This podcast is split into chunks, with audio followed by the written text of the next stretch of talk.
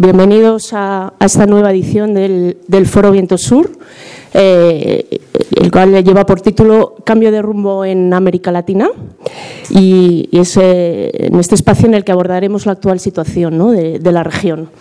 Eh, efectivamente, algunos acontecimientos recientes, como son las, las victorias de la derecha neoliberal en las presidenciales de Argentina o en las legislativas de, de Venezuela, eh, la crisis que, se está profundizando en, Brasil o la eh, desaceleración económica en general que se está dando en la región, pues, pues hace pensar que, estamos ante un cambio de, rumbo en, en la región. En un artículo de hace unos días, el escritor boliviano Rafael Bautista afirmaba que frente a la crisis civilizatoria del mundo moderno y fieles al horizonte de una nueva forma de vida, lo que llamamos vivir bien, los gobiernos de la región debían proponerse la constitución de una nueva subjetividad como trasfondo de una nueva como trasfondo de una nueva forma de producción y consumo, porque no se trata solo de sacar gente de la pobreza, sino que de que ellos sean los protagonistas de una nueva forma de vida. Y es verdad, si bien es cierto que, durante más de una década y por primera vez en, la historia de la región, no sé si se me escucha bien porque me está... Eh, es verdad que han coincidido en el poder ¿no? Eh, una mayoría de gobiernos progresistas de muy distinta índole y con distintas eh, características que han logrado significativos cambios en cuanto a, la inclusión social y contra una desigualdad que en la región es crónica y que de hecho es la mayor a nivel mundial. ¿no? Entonces, bueno, ¿qué, ¿qué es lo que está haciendo, que, estos avances que se estaban dando se hayan estancado, estén incluso retrocediendo o, como algunos afirman, se hayan deformado. Eh, para abordar este análisis eh, desde el origen, la evolución y las distintas perspectivas de estos procesos, eh, contamos con la presencia de, a mi, izquierda de Erika González, investigadora de OMAL, el Observatorio de Multinacionales en América Latina, la cual pues va a abordarlo desde, desde la lógica de la continuidad de los modelos extractivistas eh, a su lado tenemos a Roberto Montoya, periodista, escritor y miembro del Consejo Asesor de, Viento Sur, que hará un balance sobre esta última década, centrándose efectivamente en estos recientes acontecimientos. Y, por último, José Manuel Martín Medem, periodista y escritor experto en, América Latina, que hará una exposición más general de hacia dónde camina ¿no? la región. Eh, contábamos también con la presencia de Chema Baigar, internacionalista y compañero del Grupo de Internacional de Anticapital pero bueno, ha tenido un imprevisto familiar y, no puede estar con nosotros. Eh, así que bueno, pues van a contar con un poquito más de tiempo, entre 15 y 20 minutos cada uno. Eh, después de sus intervenciones, como siempre, bueno, pues abriremos el debate a, que, para que hagáis preguntas y, bueno, pasaremos una hojita. También eh, Erika nos ha traído esta, algunos ejemplares de esta publicación sobre empresas transnacionales que están aquí a disposición para los que sean más rápidos. Y, bueno, pues nada más. Paso, paso la palabra a los ponentes. Muchas gracias.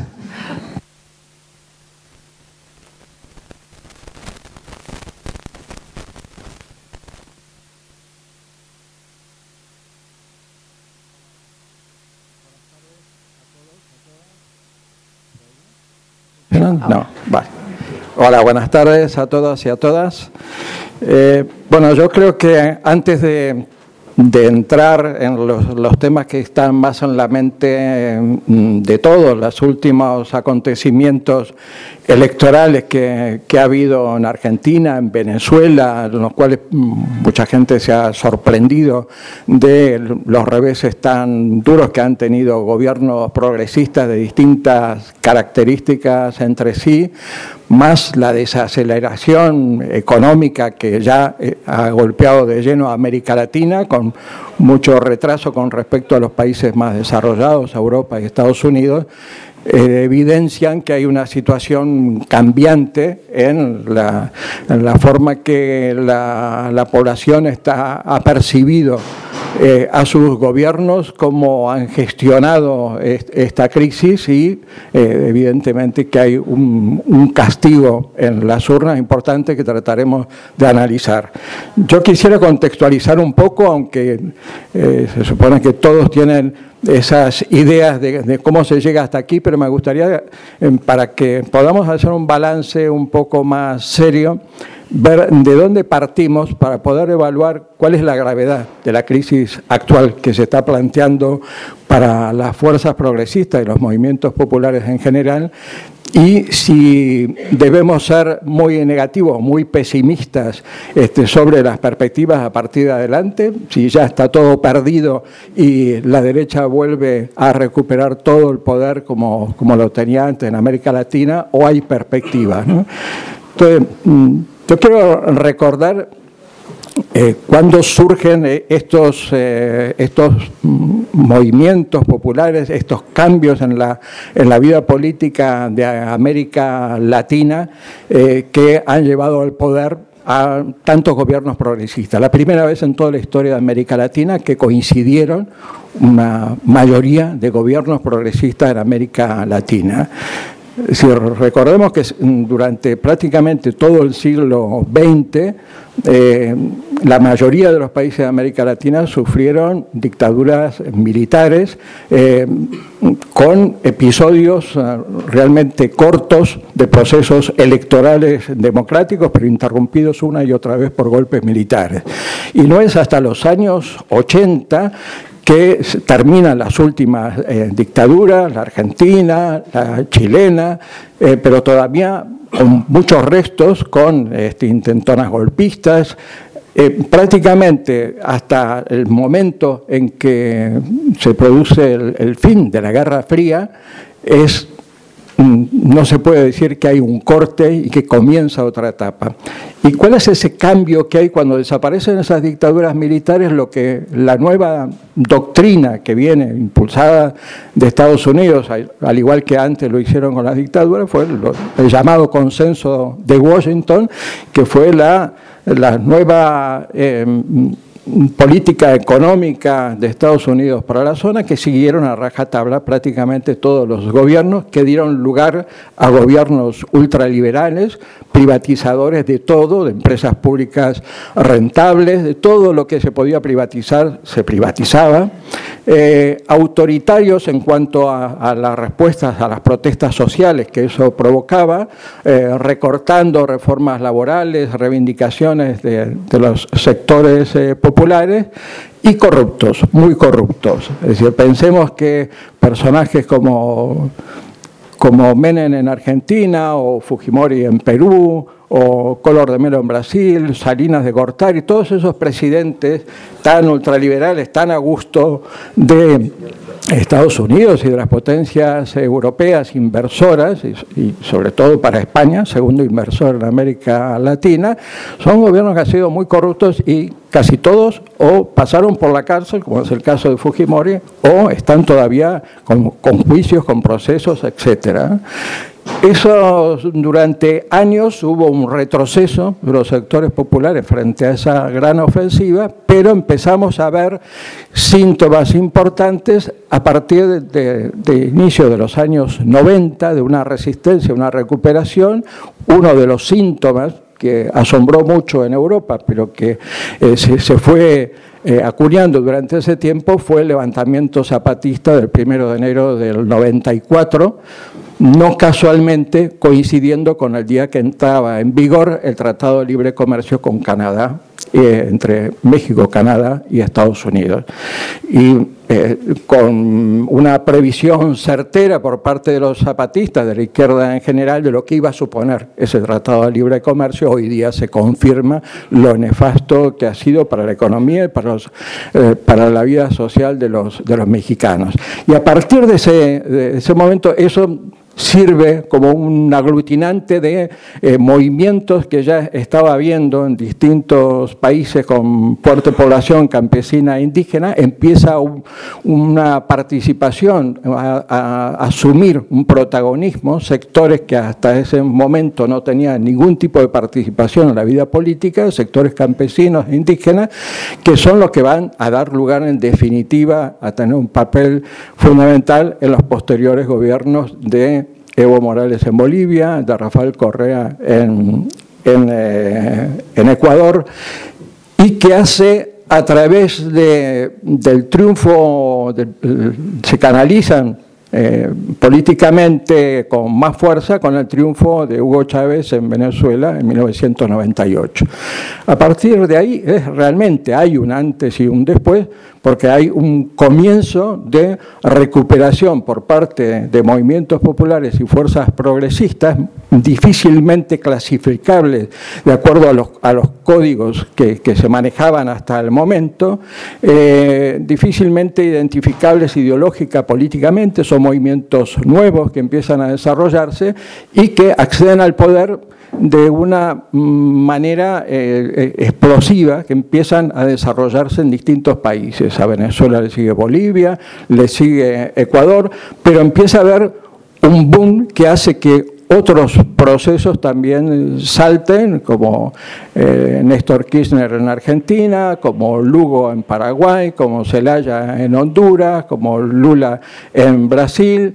Empieza una explosión en todos lados, no son iguales, son, hay distintas características, pero eso provoca un cambio muy importante en la situación de América Latina. De ahí partimos, de esos cambios son los que estamos eh, habitualmente desde la izquierda eh, tomando en cuenta de esa época de euforia ante esa explosión popular y, esos procesos constituyentes inéditos en, en la región que se hace en Venezuela, en Ecuador y Bolivia, de eh, acabar con la, estructura del Estado que limitaba la participación de amplios sectores populares, se crea Asamblea Nacional, tanto en Venezuela como en Bolivia o en Ecuador, que da entrada a movimientos eh, sociales, a movimientos campesinos e indígenas, algo que eh, incorpora a la vida política a una cantidad de sectores que hasta el momento tenían negado ese tipo de posibilidad.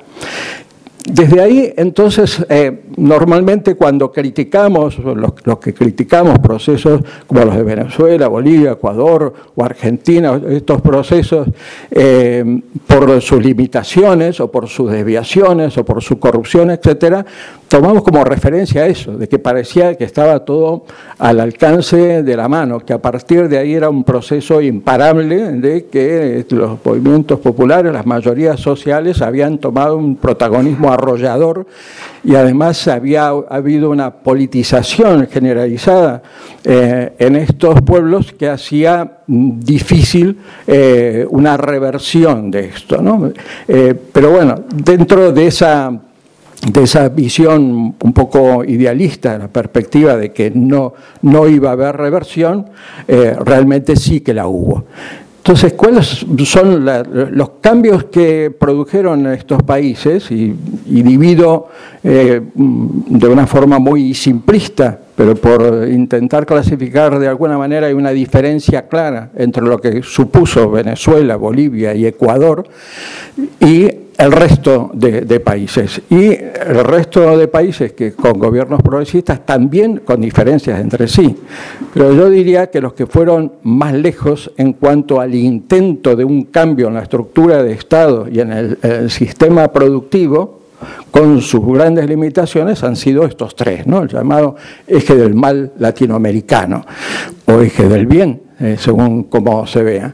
Pero, mm, ¿por qué esa diferencia? Porque mientras en el caso de, la Argentina kirchnerista o en la de Tabaré Vázquez y, Pepe Mújica en Uruguay o la propia de Lula, casi todos estos procesos no han pasado en el plano eh, ideológico de un, de un eh, desarrollo neodesarrollista, en definitiva, eh, en el plano económico, en el plano social, con algunos rasgos que se salen un poco de las normas, algunos más progresistas en tal o cual aspecto, pero esencialmente eso.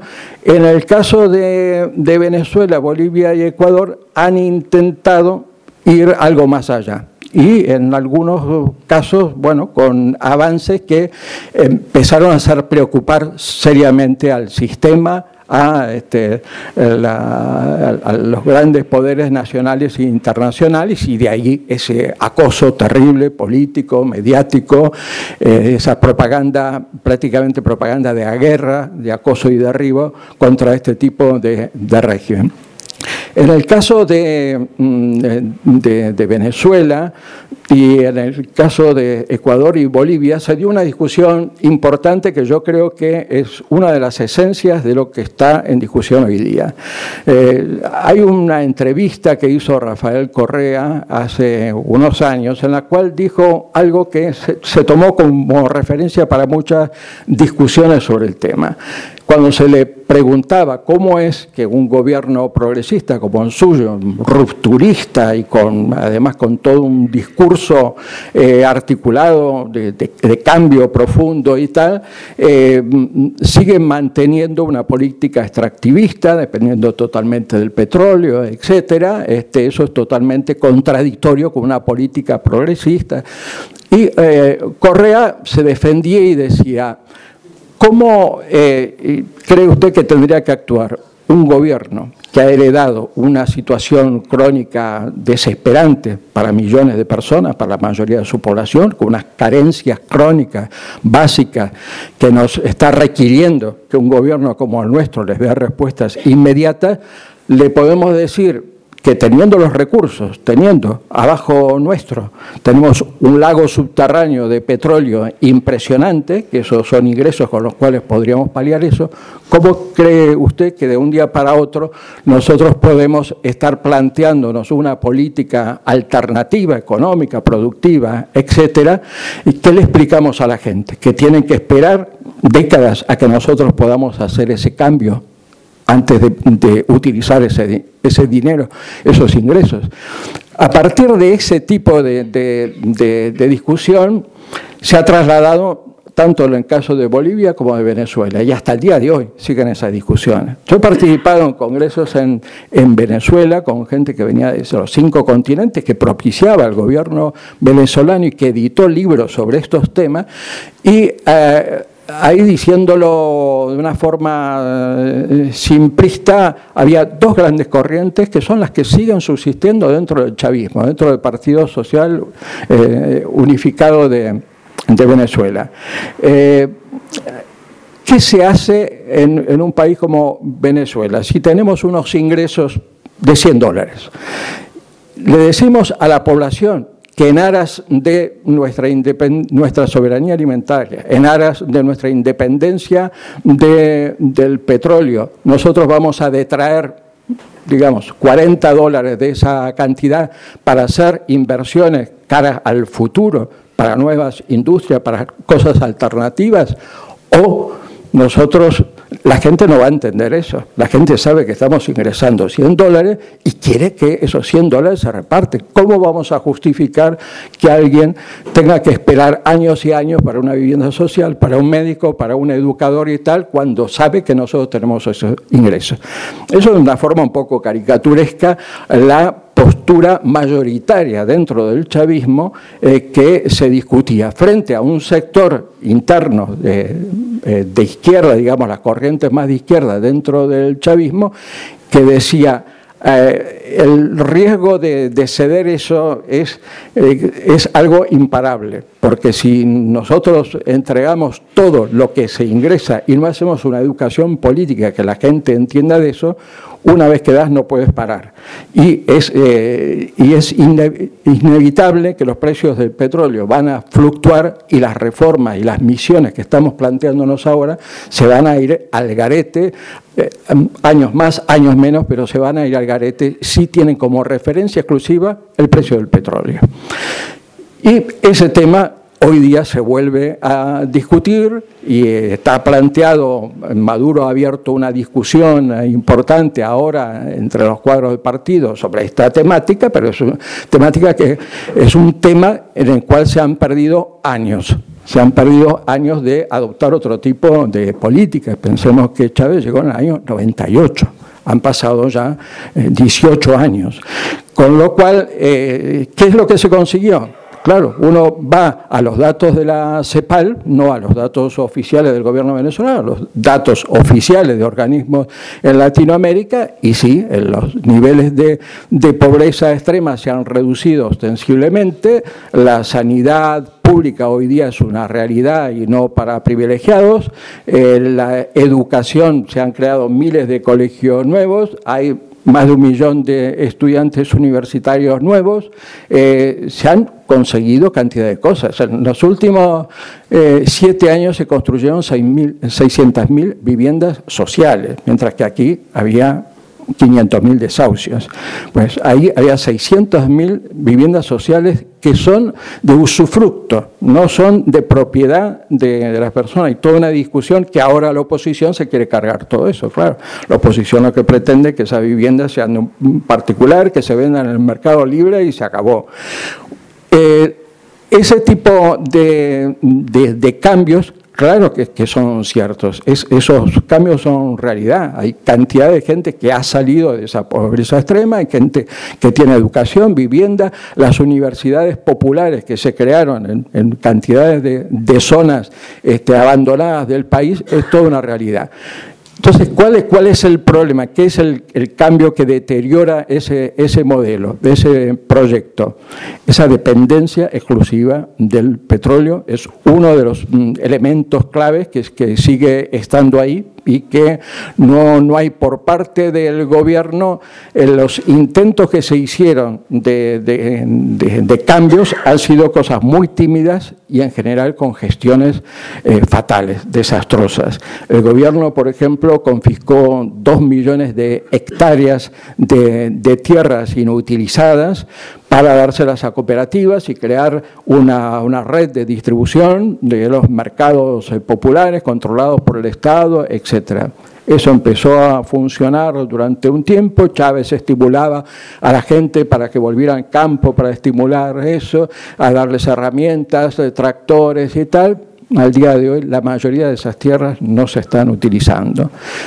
Las empresas públicas que se nacionalizaron en un proceso de radicalización, de enfrentamiento con las patronales y con las multinacionales, con todo el mundo que le costó muy duro, este, le fue muy duro para, para Chávez lanzar eso, desgraciadamente la mayoría de esas empresas eh, estatales han quedado en manos de administradores, en la mayoría militares, y con una gestión fatal. Una gestión que la mayoría de las empresas ha empezado a mm, dar pérdidas o tener eh, muchísimos problemas en su gestión, lo cual ha influido muchísimo la burocracia interna que se creó, la corruptela que se generalizó y la aparición de lo que se llama habitualmente la boliburguesía, un sector empresarial eh, que sale bajo el paraguas del chavismo, eh, con nombrados a, dedo a, conseguir una cantidad de, prebendas, que se conforma como una cierta casta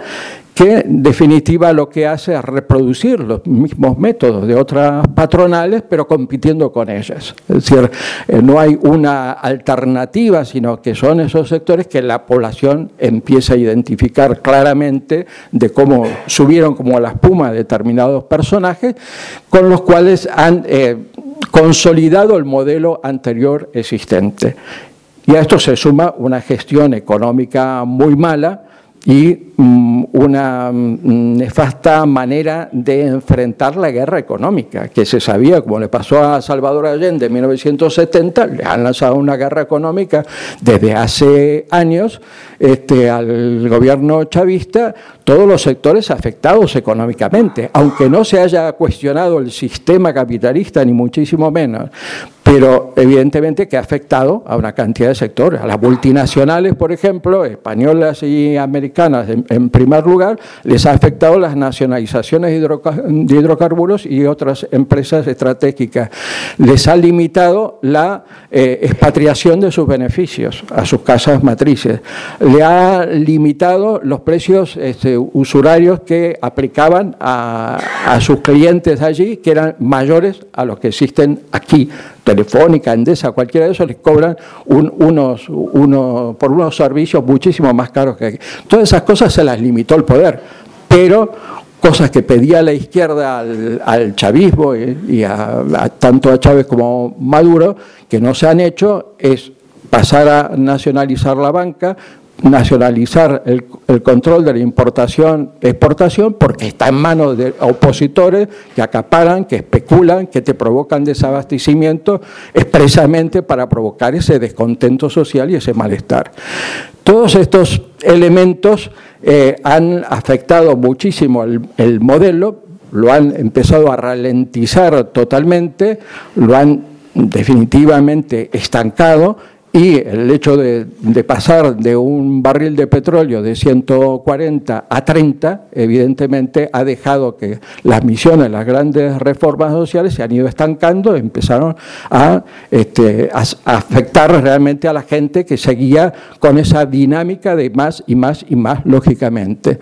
Entonces, bueno, esto es un poco el clima eh, general que se ha vivido de forma muy planteado, muy, muy simple, que la oposición no ha tenido capacidad de enfrentar hasta hace pocos años, porque estaba súper dividida, eh, los distintos intereses que están ahí en juego, pero que hace, desde hace tres años ha logrado unirse en esta la mesa, la MUD, la Mesa de Unidad Democrática, y eh, dentro de ella, que son los que ahora controlan, tienen la mayoría en la Asamblea Nacional, siguen subsistiendo diferencias diría, insalvables. Ahí hay un espectro desde ultraderecha hasta sectores socialdemócratas. Son 23 este, organizaciones que están ahí. Y si veis que a, los cargos que han ido nombrando es respetando la cantidad de partidos que hay, con lo cual cada uno es de un partido distinto, todos los cargos que han ido asumiendo dentro del eh, Cámara de Diputados, eh, dentro de la Asamblea Constituyente. Entonces, esto, eh, por un lado, eh, y dentro de, esa, de esa coalición existe un sector, digamos, más moderado que aprendió que por las malas no llegaba a nada y que en las urnas no ganaba el chavismo, pero que había que aguantar años, que es el representado por Caprile fundamentalmente, y otro el sector de López, el que está ahora preso, Ledesma o Corina Machado, estos sectores que son los sectores duros, que son los que plantearon eh, la llamada operación La Salida ocupar la calle hasta que caiga el gobierno. ¿no? Era una clara cosa eh, violenta, golpista, este, que propició y ayudó, bueno, que ayudan desde Felipe González hasta este, todos los las multinacionales y Estados Unidos están interesados en cuanto antes eh, poder precipitar esa caída.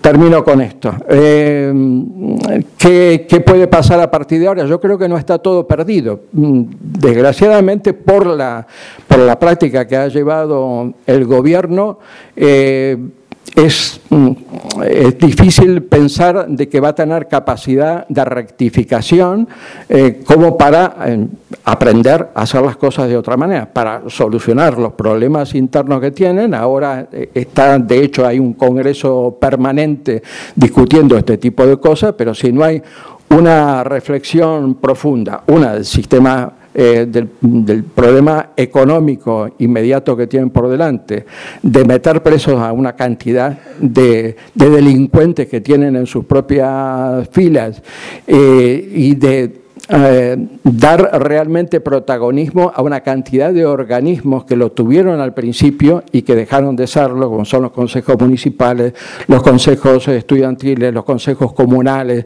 Eso del Parlamento comunal del que habla ahora Maduro no es un invento, es verdad que existía. Eh, uno podía ver el protagonismo de la gente decidiendo cuestiones mm, reales de presupuesto municipal, comunal, lo mismo los estudiantes en las universidades. Había cantidad de cosas que se fueron cada vez burocratizando más, eh, dando lugar a, que fueran controladas férreamente por los cuadros, por los comisarios políticos del Partido Socialista Unificado de Venezuela, con lo cual han quedado como una cara un poco patética de lo que inicialmente eran. Si eso no se revierte, si no se devuelve protagonismo a la gente para que defienda esto como su proceso, su revolución, evidentemente que la derecha logrará curar sus propias divisiones internas y ganar el proceso revocatorio que, puede hacer. Vosotros sabéis que la constitución venezolana del 98 es la única en el mundo hasta ahora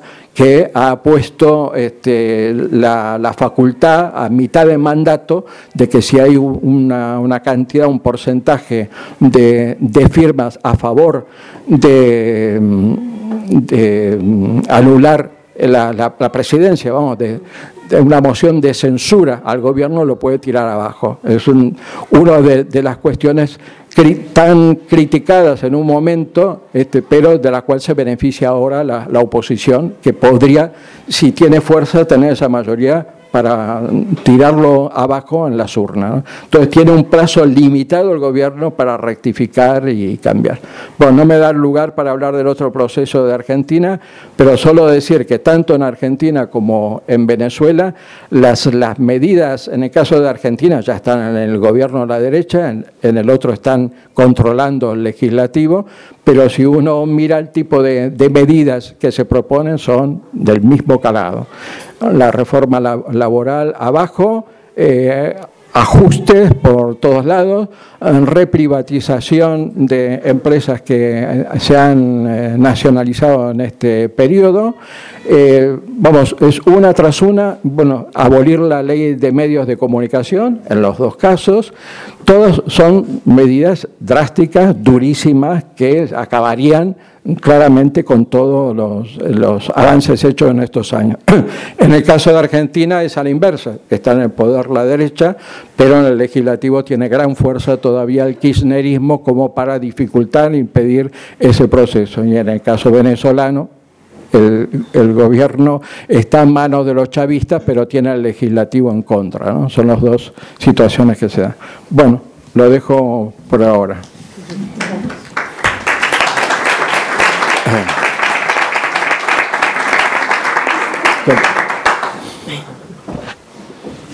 Pues buenas tardes. Lo, primero era agradecer al Foro Viento Sur que bueno, que traiga este tipo de, debates que, ahora mismo pueden parecer un poco lejanos con el contexto madrileño absorbente y el contexto estatal también igualmente absorbente y quedan un poco lejos los procesos en América Latina, que nosotros consideramos que es absolutamente necesario traer estos debates eh, porque es absolutamente necesario la solidaridad internacionalista y porque también lo es los aprendizajes que podamos sacar de todos los procesos de América Latina, eh, no solo para seguir fortaleciendo esa solidaridad, solidaridad, sino también para aprender para los procesos de aquí, ¿no? ¿Qué, lecciones tenemos que aprender de allá, ¿no? En lo que nosotros queríamos aportar, el Observatorio de Multinacionales, es pues, eh, saber si, si, estamos en un cambio, si estamos en un cambio de ciclo. ¿no? Nosotros Creemos que sí que hay una serie de factores y escenarios que, apuntan a, ese cambio de ciclo.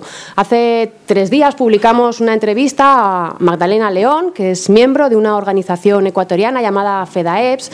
Eh, en la entrevista, Magdalena apuntaba una serie de, factores eh, por los cuales nosotros creemos que, efectivamente estamos en un cambio de ciclo. ¿no? Ella descartaba ese cambio de ciclo y hablaba más bien de una serie de dificultades, una serie de, mm, adversidades en los procesos que, tienen que ser superados. Pero el desgaste político de los gobiernos progresistas y la actual coyuntura económica, que de, la que, de la que ha estado hablando también Roberto, pues parece ser que, que, está marcando ese cambio de ciclo. ¿no? Y lo que queríamos aportar es desarrollar, reflexionar acerca de, estos de diferentes puntos, de diferentes factores, escenarios, por los cuales nosotros creemos que sí que estamos en este, en este cambio de, ciclo. Uno de los, de los factores que, queremos aportar para el debate es ese desgaste político de los gobiernos progresistas tras más de 10, 15 años en, los gobiernos. Em, bueno, eh, en estos procesos, como apuntaba Magdalena León, lo que se ha intentado es transformar los países sin subvertir a fondo el escenario tanto económico, político como social dado, heredado. ¿no? Creemos que, el modelo económico de, estos países que, tienen gobiernos progresistas, en su estructura básica, en sus pilares, no han sido modificados. Eh, las economías de, estos países siguen basándose en la explotación y exportación de, materias primas, de, recursos naturales. Y es que desde un inicio, como también apuntaba Roberto, estos gobiernos progresistas no veían posible ni tampoco adecuado o, conveniente eh, romper con, esos modelos primarios exportadores y modificar su papel de exportadores de materias primas al, comercio internacional.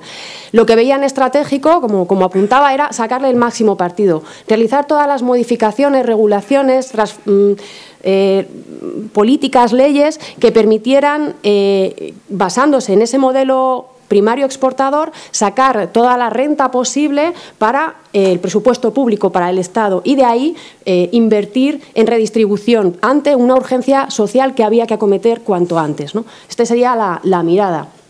Y efectivamente, en, ese marco, muchos de estos gobiernos, con las diferencias que también ha apuntado Roberto en, en cuanto a América Latina, no es lo mismo Venezuela, Bolivia, y Ecuador que Argentina o Brasil o Uruguay, con esas diferencias, en una mayor o menor medida estos gobiernos sí que han hecho determinadas políticas eh, bien, interesantes. ¿no? Impulsaron una regulación nacional en los principales sectores económicos de los países que han reducido el margen de beneficio de las grandes empresas. Han reflotado empresas estatales, han aumentado su presencia en, grandes empresas estratégicas a través del, accionariado. También han fortalecido el, el sector público algunos países han nacionalizado completamente algunos sectores y servicios y bueno, pues eh, también han aumentado impuestos a, las compañías transnacionales.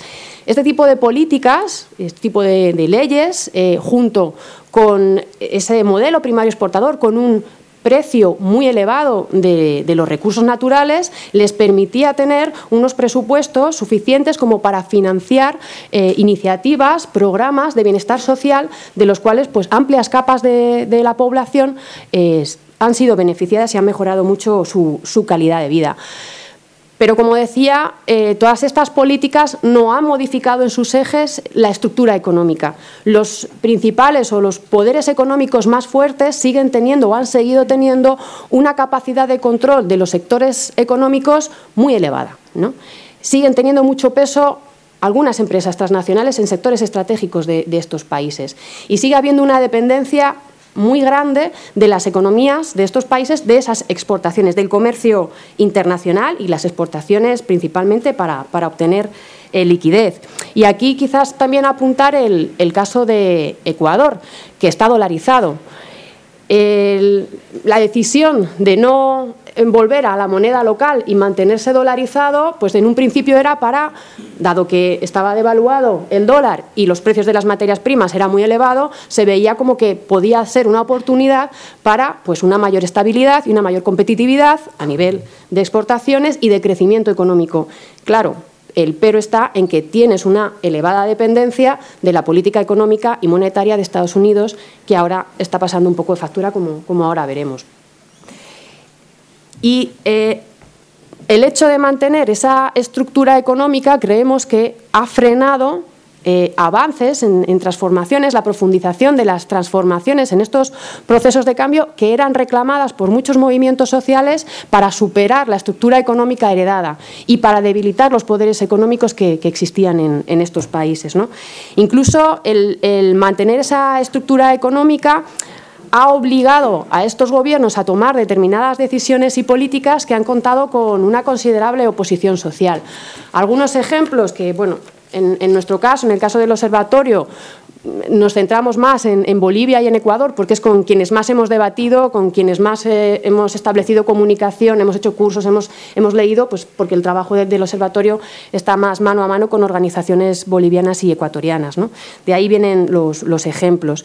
Y ejemplos de este tipo de políticas pues pasan, pues, por ejemplo, con, con el gasolinazo en, en Bolivia en el año 2010, que se hizo alguien quiere preguntar después, lo, profundizamos sobre eso, o la construcción de la carretera que atravesaba el territorio indígena y Parque Nacional Isiboro Secure en, en 2013.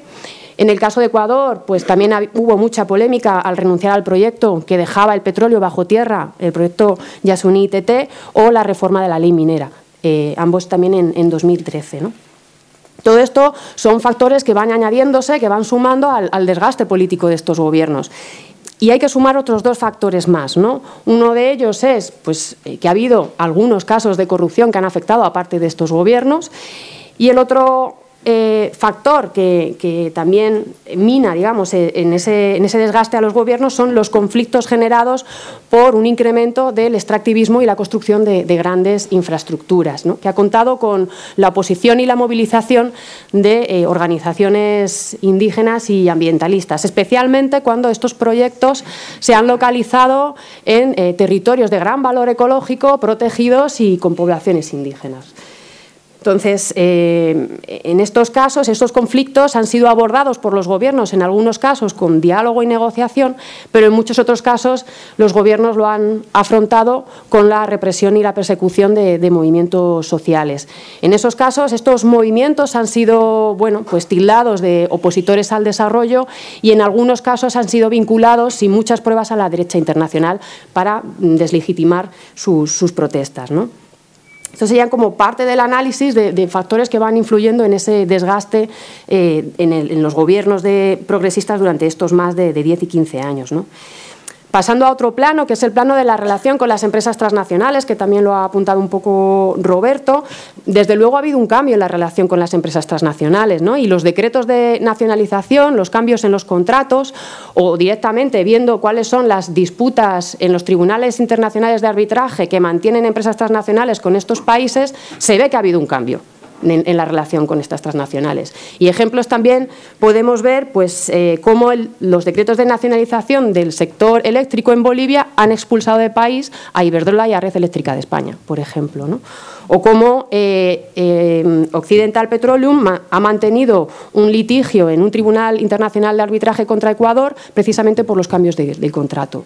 Y también Ecuador sufre la denuncia en otro tribunal de arbitraje internacional por parte de Chevron Texaco porque un eh, tribunal ecuatoriano eh, sancionó con una de las mayores multas históricas a esta empresa petrolera por los impactos ambientales en la Amazonía y por, y por el impacto en la salud de los pueblos indígenas. ¿no?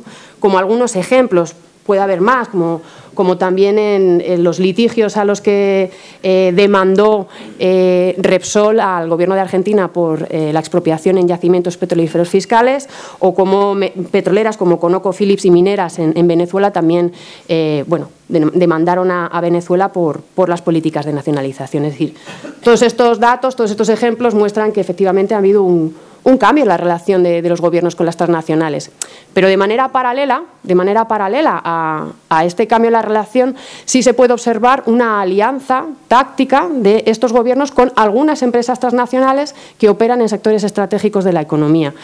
Y una empresa transnacional estrella en esa alianza táctica es Repsol, que tiene una alianza en Bolivia, en Ecuador y en Venezuela.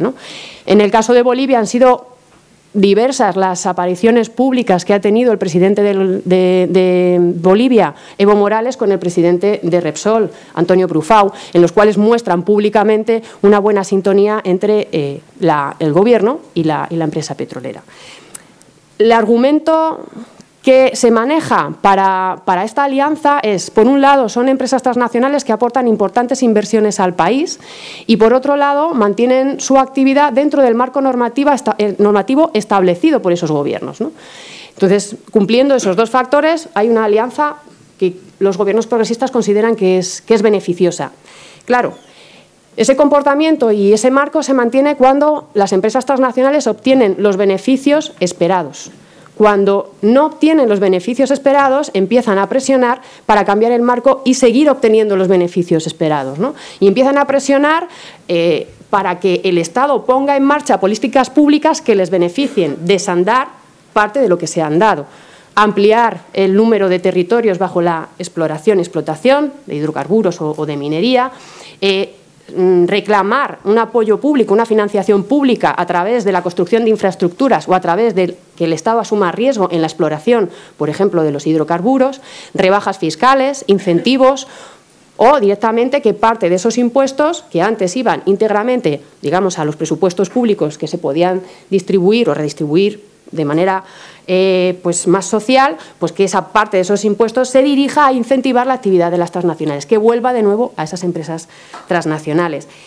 Y la coyuntura económica actual, con la reducción de los precios de las materias primas, está haciendo que los ingresos, los beneficios esperados de las empresas transnacionales no lleguen a lo que esperan. Entonces, eh, esa alianza puede dar también lugar a ciertas presiones de las empresas transnacionales. Y aquí es importante introducir otro factor ¿no? dentro de ese cambio de, ciclo, que es la coyuntura económica internacional que también apuntaba con los precios Roberto. ¿no? y que se suma a ese desgaste político, a ese mantenimiento de los poderes económicos que, que, venían de la, etapa neoliberal. Lo que fue considerado una oportunidad por estos gobiernos, que era maximizar esas rentas a partir del extractivismo, pues ahora es más bien una amenaza y que se está traduciendo en una reducción de los ingresos y de la liquidez que tienen las economías. No, no solo por, porque con el mismo mm, volumen de exportaciones obtienen menos ingresos, sino porque además los compradores que antes compraban esos recursos en crisis económica reducen sus compras. Por lo tanto, se reduce ese, ese tipo de ingresos. ¿no? ¿Y cuál está siendo la respuesta de, en general de, parte de esos gobiernos progresistas? Pues en el caso de Ecuador y Bolivia, parte de lo que ya, de lo que ya he dicho. ¿no? Hay una extensión y profundización del extractivismo, es decir, si se reduce el precio de las materias primas, si se reduce el ingreso que yo tengo a mi presupuesto público, voy a intentar sostener esos ingresos redoblando las exportaciones, redoblando la explotación y exportación de hidrocarburos, en este caso, ¿no? que es el, principal rubro que sostiene la, economía, en este caso de Bolivia y en gran parte de, Ecuador. ¿no? Eh, claro, la profundización del extractivismo conlleva un aumento de la conflictividad que existe con movimientos sociales, con movimientos ambientales, con, movimientos indígenas, de manera que se va retroalimentando el, desgaste. Por otro lado, también se acude a, como decía, a incentivos y, rebajas fiscales a la inversión extranjera para favorecer la entrada de esa, de esa, inversión. ¿no? Y ejemplos también, algunos, algunos ejemplos ¿no? que, por el que se puede ver este tipo de, políticas. Pues en el caso de Bolivia ha aprobado recientemente un decreto por el cual se aprueba la exploración y explotación de, petróleo en parques nacionales. ¿no? Un, territorio que, estaba protegido pues ya deja de, estarlo. ¿no? Y parte del impuesto eh, directo de hidrocarburos que no sé si íntegramente, íntegramente iba al Estado, pero una gran parte iba a departamentos y municipios, pues ahora una parte, con la modificación de ese impuesto, se dirige a incentivar la actividad de las empresas petroleras, vuelve de nuevo a, las empresas. ¿no? Y en el caso de Ecuador, retomando el tema de la dolarización de la economía, precisamente esa bajada, digamos, la revalorización del dólar y la bajada de los precios de las materias primas, y, la crisis económica de los compradores de, lo que exporta eh, Ecuador, pues está haciendo que, sus ingresos sean cada vez menores y esté buscando de manera inmediata y urgente mantener y eh, incrementar esas exportaciones. Y la vía que ha encontrado para mantener e incrementar esas exportaciones, como, indicaba Magdalena León, es sumarse al acuerdo comercial que tiene firmado la Unión Europea con Colombia y con Perú, con las consecuencias que esto puede tener. ¿no? El planteamiento, en esa circunstancia, el planteamiento de la diversificación de, la matriz productiva, el hecho de ser menos dependiente de las exportaciones, el fomentar un fuerte tejido empresarial local y reducir el peso de las grandes empresas eran objetivos que tenían estos gobiernos y que, y que debían de asumirlos, debían de llegar a ellos en un medio o largo plazo. Claro, porque se tenía presente, como, los debates que, comentaba Roberto mostraba, se tenía presente que había una enorme debilidad en esa gran dependencia del, comercio internacional, de las exportaciones, de la revaluación del dólar, etcétera. pero en todos estos años no se ha materializado un proyecto que sea capaz de dar una salida a estos países en esta circunstancia. Es decir, es cierto que hay proyectos de economía social, es cierto que hay muchas más cooperativas, es cierto que se está fomentando por parte del Estado la economía local, las compras públicas, pero no todo ese tejido no es fuerte, no es suficientemente fuerte, no, se configura en una alternativa real a la que se pueda asir los gobiernos ante, esta circunstancia, ¿no? para hacer ese cambio de matriz. Y la misma lógica tienen proyectos que son claves y muy importantes de articulación y apoyo a la economía regional sudamericana. Es decir, la alianza de, toda, de toda América Latina a través de determinados proyectos que intentaban precisamente darles mayores soberanía nacional con respecto a instituciones financieras internacionales o al comercio internacional con las potencias económicas, eh, han sido claves. O sea, ahí hay que citar pues, la nueva arquitectura financiera internacional y dentro de ella el Banco del Sur, ¿no? que se veía algo eh, fundamental para ser independiente del Fondo Monetario Internacional y del Banco Mundial a nivel financiero, y ahora más que nunca. ¿no? Y esto que se veía como necesario y estratégico no ha avanzado. Se ha quedado en, periodos como muy incipientes. ¿no? Y es ahora cuando algunos eh, pensadores y algunos cargos políticos están llamando a la urgencia de ponerlo en marcha, llamarlo a la urgencia de que tiene que ponerse ya en marcha. Ahora, poner en marcha este tipo de proyectos en el actual contexto económico y político tan complejo, pues es difícil que, pueda ser llevado a cabo. Otras iniciativas bien interesantes que bueno, habrá que ver cómo, qué, viabilidad o qué vida tienen es el Observatorio Sur de Empresas Transnacionales que se quería hacer en, en el ámbito de la CELAC o toda la iniciativa que tiene el Gobierno de Ecuador en las Naciones Unidas para aprobar un instrumento vinculante, una norma vinculante para obligar a las empresas transnacionales a cumplir con los derechos humanos. ¿no? El, el Gobierno de Ecuador es el principal impulsor de este tipo de herramienta. Bueno, pues ahora mismo habrá que ver cómo, quedan estas, estas iniciativas. Otro de los factores que, que, que, se señala como causantes del, cambio de, ciclo es la reorganización y ofensiva de la, de la derecha económica, política y, mediática. ¿no? Nosotros creemos que esa ofensiva de la derecha siempre ha estado presente y en, algunos, en algunas ocasiones, en algunos periodos, ha sido realmente fuerte. Ha habido unas confrontaciones realmente duras. Así ha sido el golpe de Estado en Venezuela en el año 2002 o el golpe cívico en los departamentos eh, del oriente de, de Bolivia en el año 2008. En esa ocasión superados por una amplia y fuerte respuesta social de respaldo a los gobiernos progresistas ¿no? que superaron estas crisis.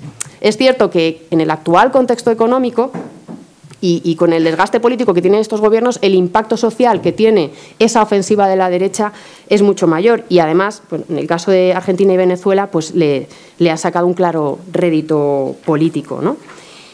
En este escenario sí queríamos apuntar un aspecto que, consideramos complejo y, difícil de abordar. En, este, este, escenario, eh, la relación entre parte de los movimientos sociales y los gobiernos progresistas se hace mucho más compleja.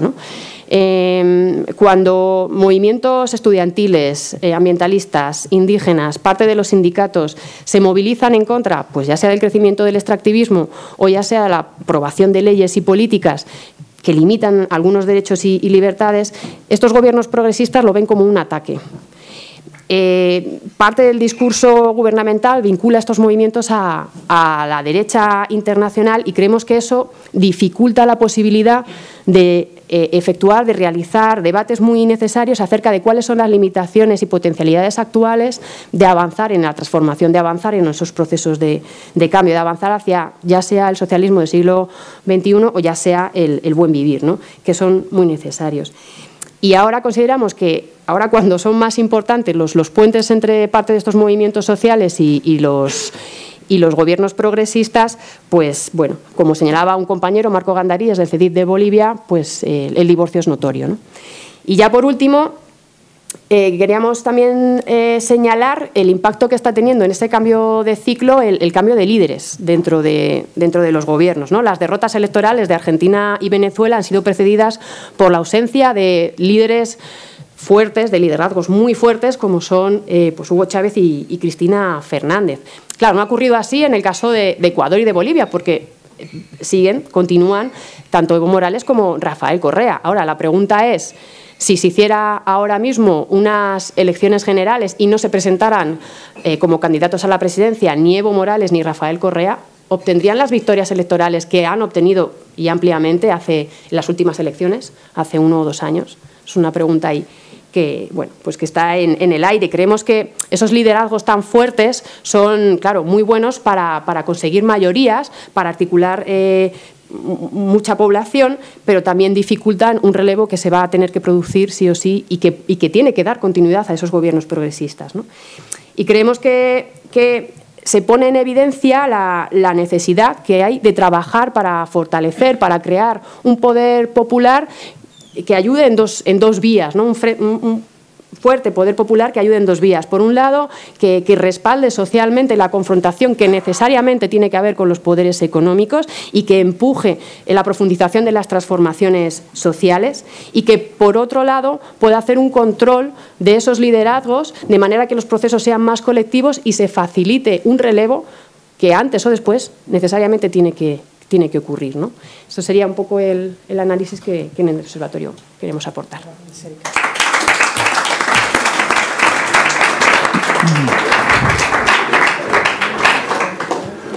Bueno, buenas tardes. Eh, muchas gracias por la invitación a este em, debate y muchas gracias a los organizadores por hacerlo porque eh, me sigue pareciendo que lo que suceda con la izquierda en América Latina es muy importante, no solo para la izquierda española, sino para la izquierda a nivel internacional, a nivel mundial.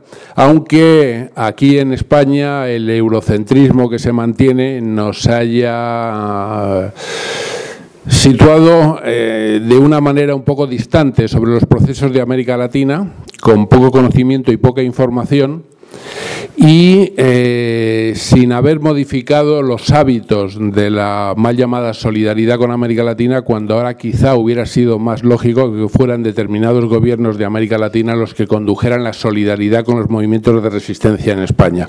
Pero los viejos hábitos se mantienen y en lugar de haber dado un paso hacia políticas de conocimiento y de coordinación, hemos seguido manteniendo esos viejos mecanismos eh, en las relaciones de la izquierda de España con la izquierda de América Latina.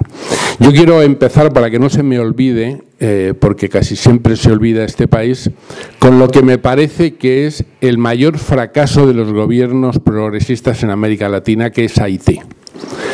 Haití tiene la primera misión de Naciones Unidas eh, conducida por eh, los gobiernos de América Latina y eh, ni ha conseguido pacificar el país, perdón por esta expresión entre comillas, ni ha conseguido una recuperación económica, ni ha conseguido una autonomía nacional, ni ha conseguido siquiera que se celebren elecciones creíbles. Este próximo fin de semana va a haber el tercer intento de celebrar la segunda vuelta de las elecciones eh, presidenciales después de haber impuesto los resultados de las legislativas que la mayoría de la oposición rechaza y de los dos candidatos que tenían que pasar, uno de ellos, el candidato de la oposición, por lo menos el que no es el candidato continuista, eh, mantiene su decisión de no presentarse. Es decir, Haití está en eh, la misma situación de abandono y olvido que cuando se montó esa misión de Naciones Unidas conducida por primera vez en el continente por los gobiernos de América Latina. Ese ha sido uno de los grandes fracasos. Y sin embargo, por adelantarme al final, aunque ahora hago un recorrido para llegar a esa conclusión,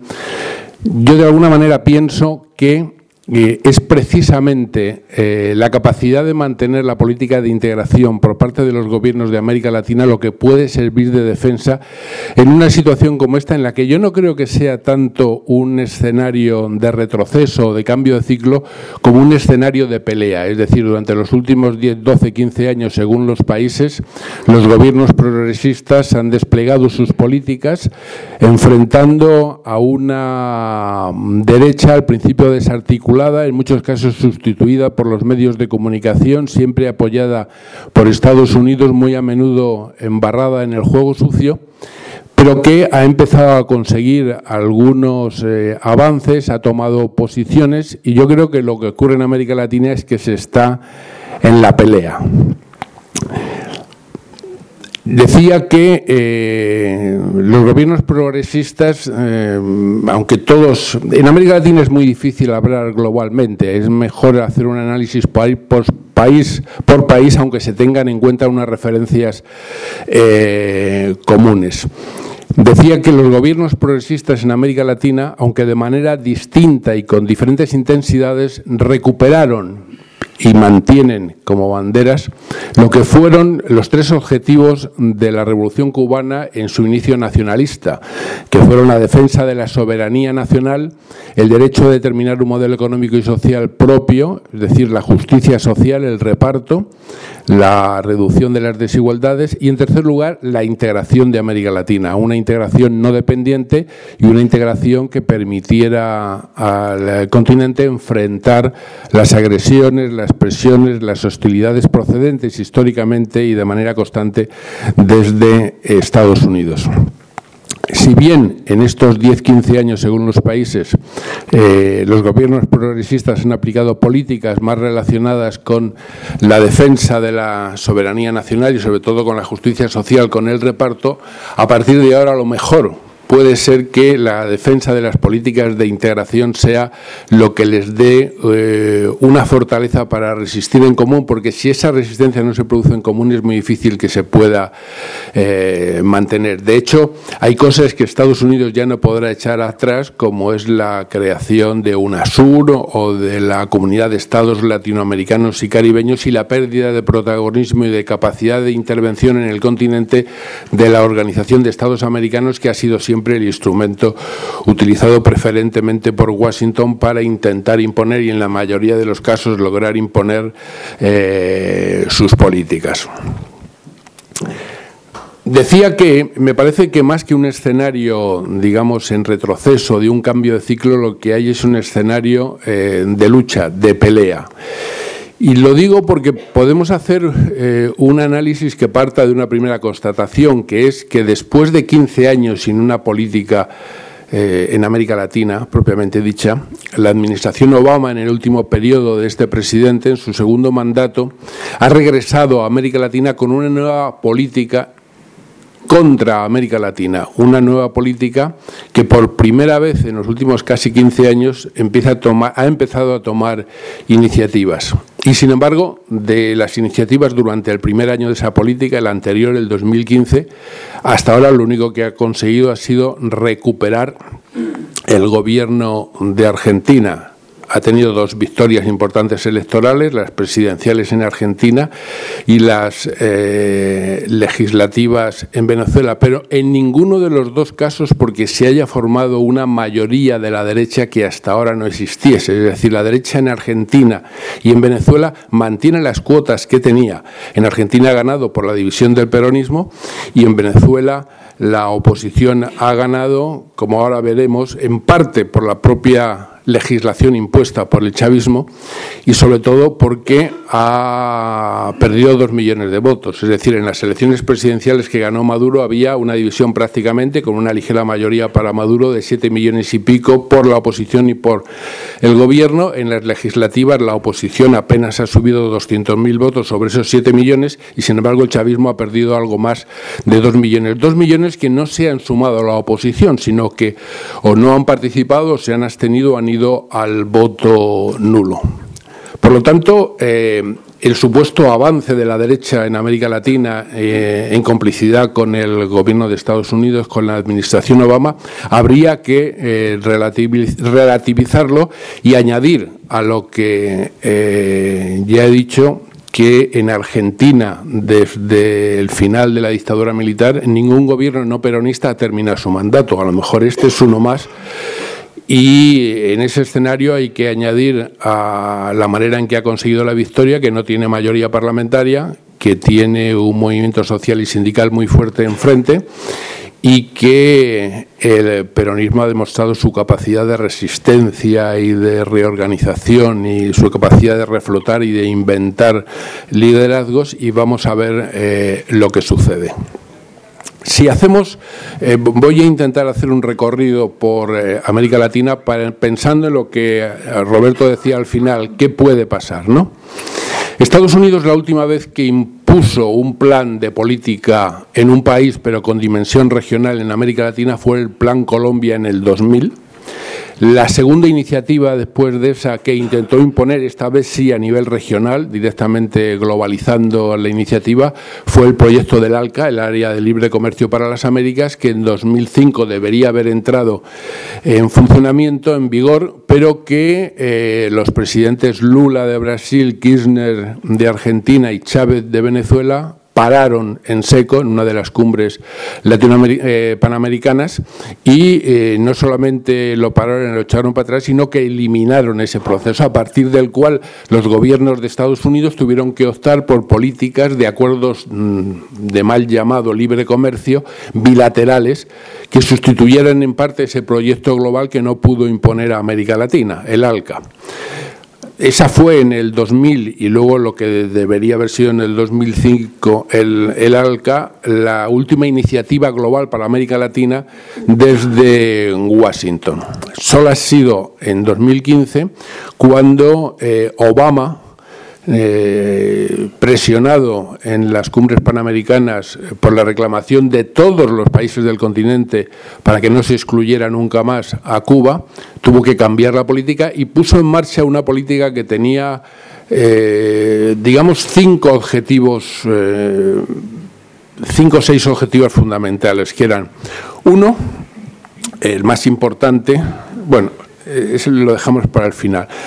El más, digamos, el más espectacular era eh, recuperar las relaciones eh, con Cuba, es decir, cambiar la política contra la revolución cubana, eh, sustituyendo como la CIA venía proponiendo desde hace 20 años, la agresión por la contaminación política y económica y cultural, la contaminación económica y mediática.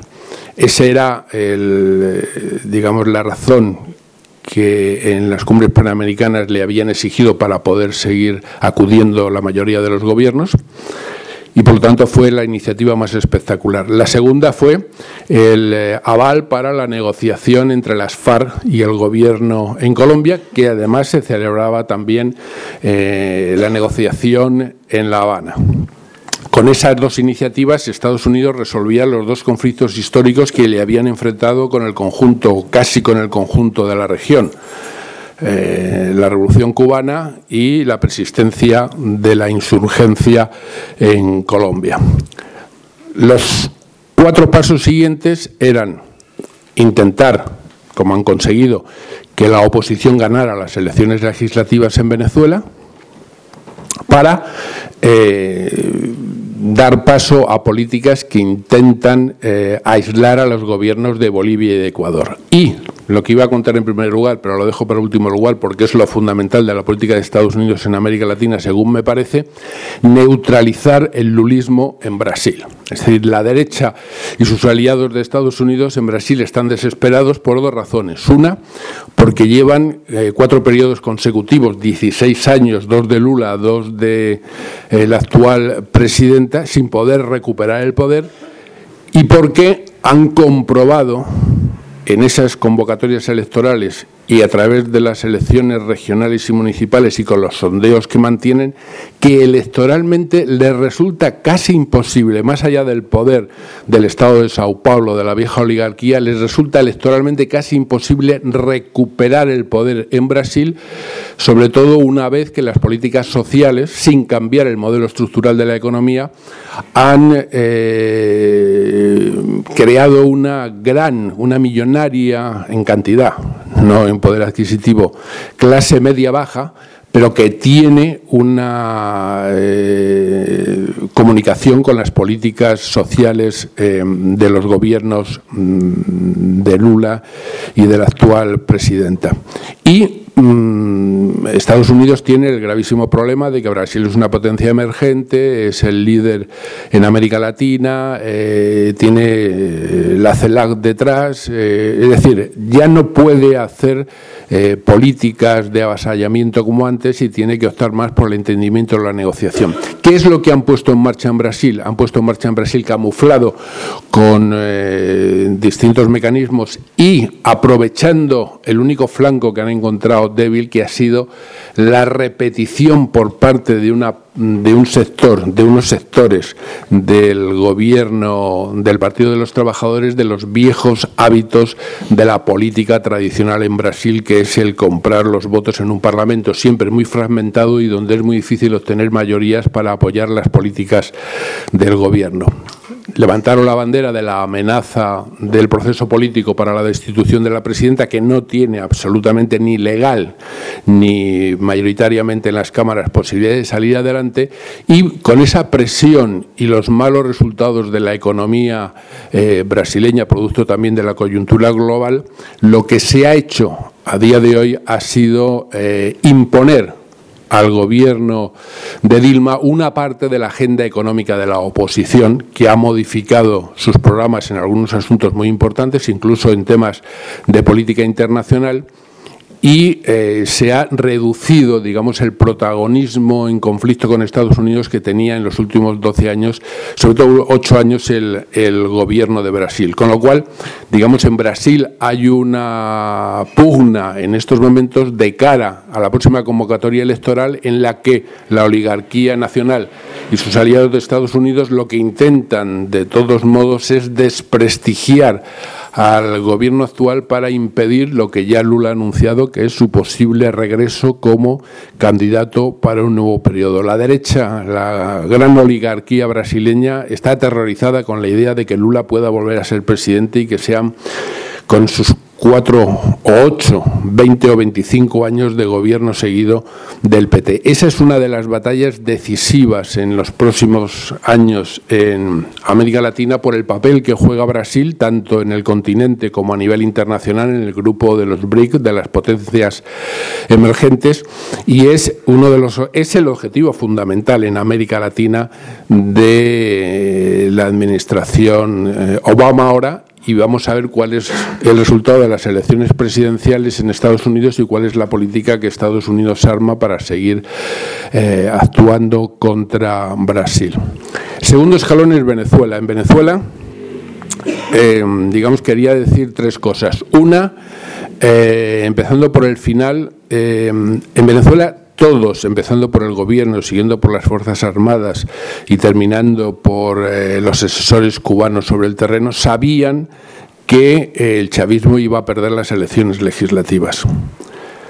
Yo no tengo muy claro que, eh, partiendo de ese conocimiento previo, hubieran elaborado un plan para resistir y actuar en ese nuevo escenario de no controlar la Asamblea Nacional.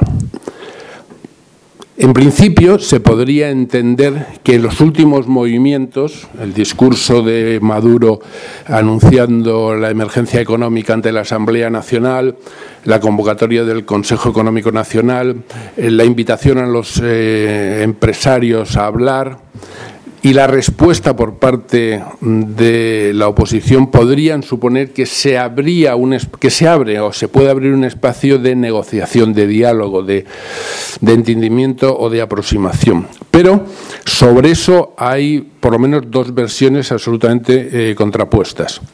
Yo las he leído en las últimas semanas en dos trabajos especialmente importantes por sus eh, autores. Por una parte, Luis Brito, que es uno de los intelectuales venezolanos eh, más, no solo más importantes, sino con mayor repercusión pública tanto al interior del país como en comunicación internacional, a Ignacio Ramonet, alguien también muy vinculado históricamente en los últimos años al gobierno de Venezuela y con acceso a información confidencial. Y el diagnóstico de ellos sobre la situación en Venezuela es absolutamente eh, diferente y contrapuesto. Es decir, mientras Luis Brito dice que es imposible, que no se equivoque nadie, que es imposible establecer un diálogo y una negociación con la oposición para tratar de resolver los problemas económicos innegables de Venezuela. Mientras Luis Brito dice eso, Ignacio Ramonet, en eh, su artículo habitual de primera página en Le Monde Diplomatique, llegaba a la conclusión de que el resultado de las elecciones legislativas en Venezuela debe interpretarse como un mensaje, incluso desde parte del chavismo molesto con la gestión de su gobierno, de que hay que encontrar una forma de diálogo y que hay que ir a un entendimiento y una negociación. Eso quiere decir que dentro del chavismo hay por lo menos dos interpretaciones o dos versiones muy distintas de lo que se tiene que hacer en estos momentos. En Venezuela, en esto, eh, ahora mismo conviven, yo creo, me parece, eh, termino en tres minutos, conviven, eh, digamos, tres mayorías. La mayoría con la que Maduro ganó la presidencia, la mayoría con la que la oposición ganó las elecciones para la Asamblea Nacional y una mayoría que puede llamarse social o virtual según cómo se analice que es la mayoría que se supone que haría imposible que en un referéndum revocatorio el chavismo perdiera. ¿Por qué esa mayoría social o virtual no coincide con la mayoría de la Asamblea Nacional? Por dos razones. Porque ha habido dos millones de votos del chavismo que se han abstenido o han hecho voto nulo y porque la legislación del chavismo se le ha vuelto contra ellos. Es decir, eh, hace cinco años en las anteriores elecciones legislativas hubo prácticamente un empate, pero con un reparto como en España, con la ley tramposa electoral que tenemos, eh, se valora más el territorio que los ciudadanos y por lo tanto había zonas que con muy poca población tenían una gran cantidad de diputados y eso permitió que el chavismo hace cinco años, con casi un empate, tuviera una diferencia sustancial en la Asamblea Nacional. Ahora, al producirse la abstención en muchos de esos lugares, se ha producido el efecto contrario, donde el chavismo se ha encontrado con que perdía en sitios que le daban muchos menos eh, diputados eh, al sumarlos todos de los que se podía esperar y por eso esa tremenda diferencia en resultado final que en votos no es tanto. Es decir, la propia legislación se ha vuelto contra ellos. ¿Qué va a pasar en Venezuela? No lo sé, pero eh, es difícil que un referéndum revocatorio pueda acabar con el presidente Maduro. Antes de que ese referéndum se produzca están las elecciones para gobernador y ahí puede haber una, eh, una reversión, un reencuentro si el gobierno es capaz y tiene un plan para eh, combatir en la guerra económica, como decía Roberto, eh, combatir el tema de la inseguridad y sobre todo el desabastecimiento y la...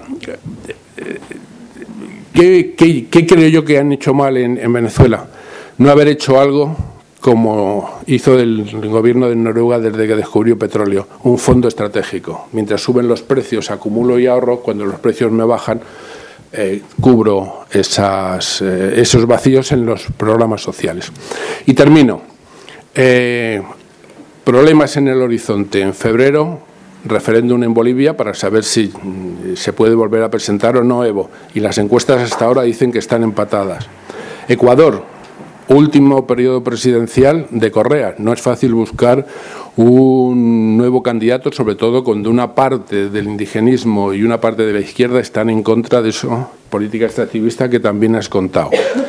Y eh, Uruguay, el nuevo presidente, que ya fue presidente, lo conocemos y está tirando de Uruguay hacia el bloque del Pacífico en contra del bloque del Atlántico, que es el bloque de los gobiernos progresistas.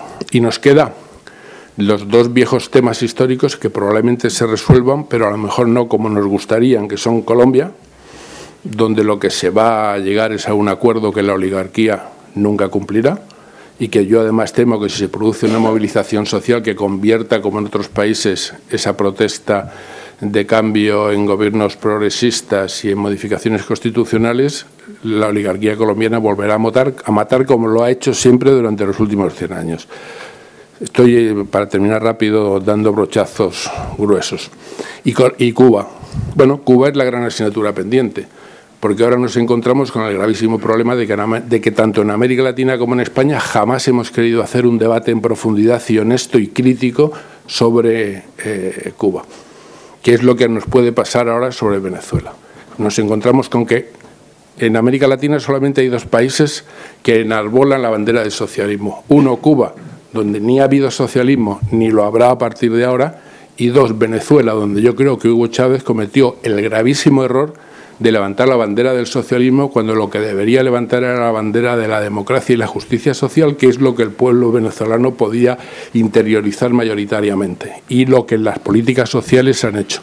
Decir, la bandera del socialismo para los venezolanos en su inmensa mayoría ahora no significa nada y el socialismo no hay que anunciarlo, sino que hacerlo, porque además al final probablemente el socialismo sea llevar la democracia a sus últimas consecuencias.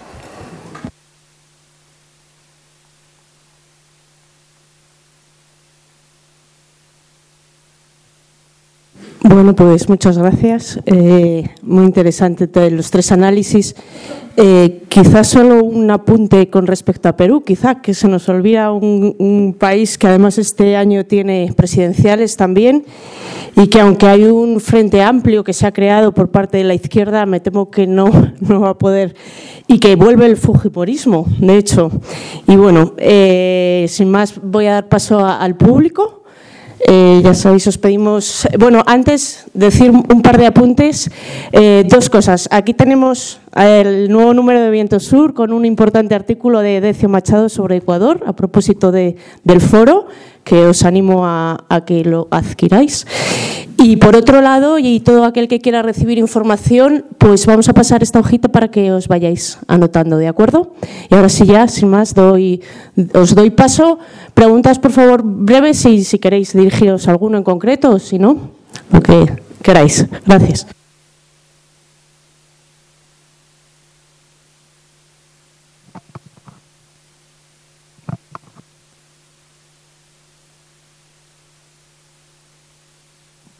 Hola. Hola, ¿se escucha? Sí. Eh, muchas gracias a la mesa. Eh, yo sobre todo quiero preguntar una cuestión que mm, eh, aparentemente técnica, pero en ustedes tendrán información tal vez, pero en Buenos Aires en este momento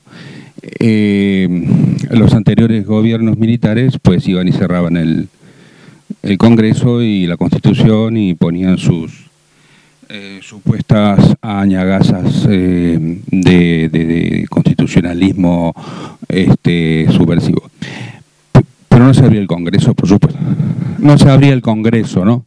Y el problema ahora es que aprovechando también el verano y todas estas cosas que parecen una banalidad, este, este gobierno o esta, el golpe de Estado de, Macri está tomando una serie de medidas a través de, de, ¿cómo se llama? de decretos y no abre el Congreso. Y entonces lo que yo quiero preguntar, sobre todo porque no lo sé, eh, qué periodo o qué medida o qué, o qué tiempo tiene para cometer todas estas fechorías antes que se vea obligado a abrir el Congreso o si hay alguna alternativa para que el Congreso se autoconvoque. Y ese tema no lo conozco y quizás vosotros este, me podáis decir. Muchas gracias.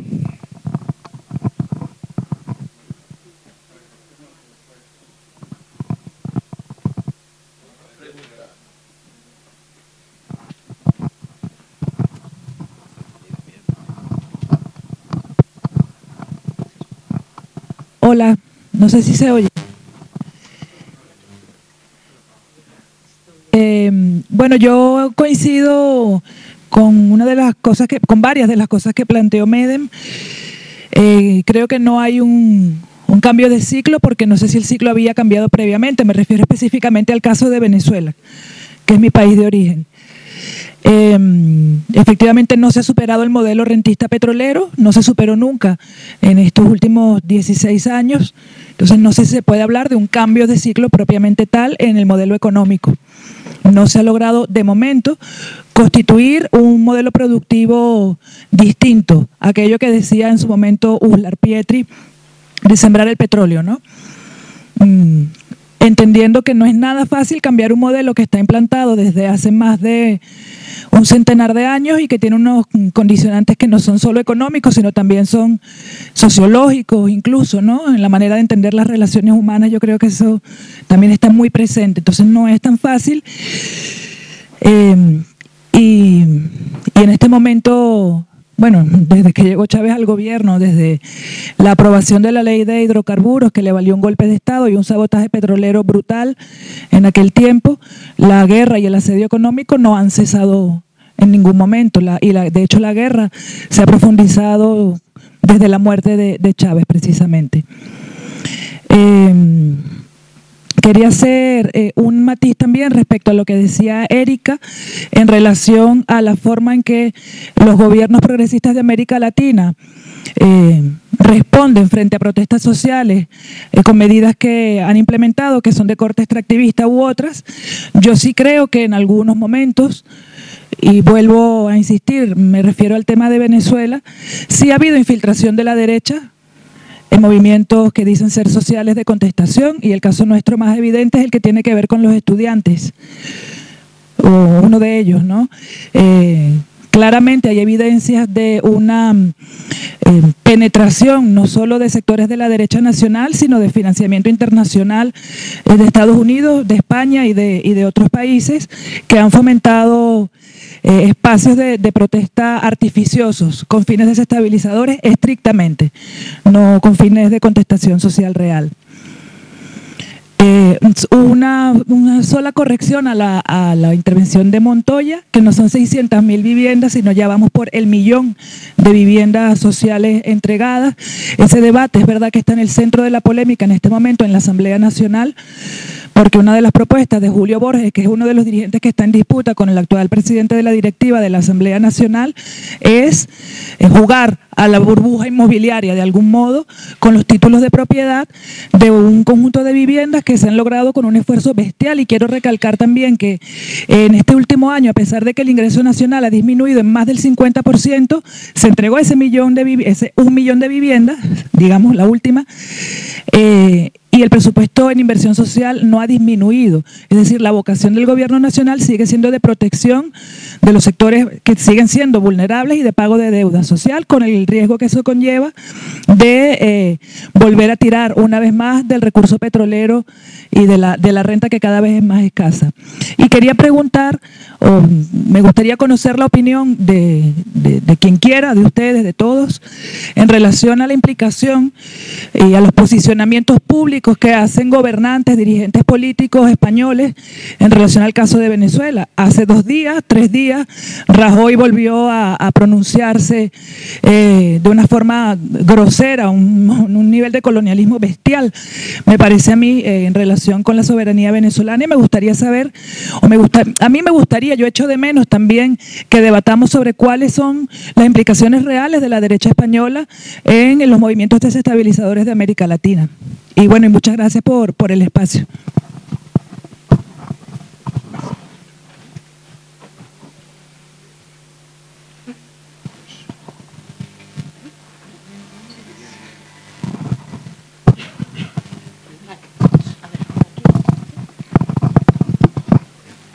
Hola, buenas, buenas tardes. ¿Soy? Sí. Eh, bueno, yo quería que comentaseis un poco eh, el papel de los medios de comunicación, eh, lo que se consiguió en Argentina con la ley de medios, que ahora la ha tirado Macri de un plumazo, todo lo que costó llegar a ello y, y, bueno, en qué, en qué papel, en qué posición quedan los, van a quedar los medios, como bueno, en Venezuela también, que eh, si creéis que va a haber una agresión de, bueno de cerrar bueno en Argentina han echado a un locutor de radio muy famoso le han sacado de en medio también eh, cómo esos ataques van a influir en la, la opinión pública eh, ya que bueno gracias a esta opinión pública estos procesos de oposiciones han conseguido ese, ese, esa franja de la clase media que antes era chavista o kirchnerista y que bueno gracias a las mentiras de grandes monopolios periodísticos Clarín Nación y bueno, en Venezuela no conozco muy bien, pero y cómo los los medios de comunicación alternativos que el chavismo instauró por todo el país para contrarrestar un posible golpe mediático como el que fue el 2002, en qué papel quedan ahora y qué bueno qué, qué, puede pasar con ello de, como manera de articular una nueva, o sea, una diferente versión de los medios masivos de estos dos países. Y luego también si podéis comentar algo de Chile, de Bachelet, así que, bueno, un poco que no habéis dicho nada. Así. Gracias.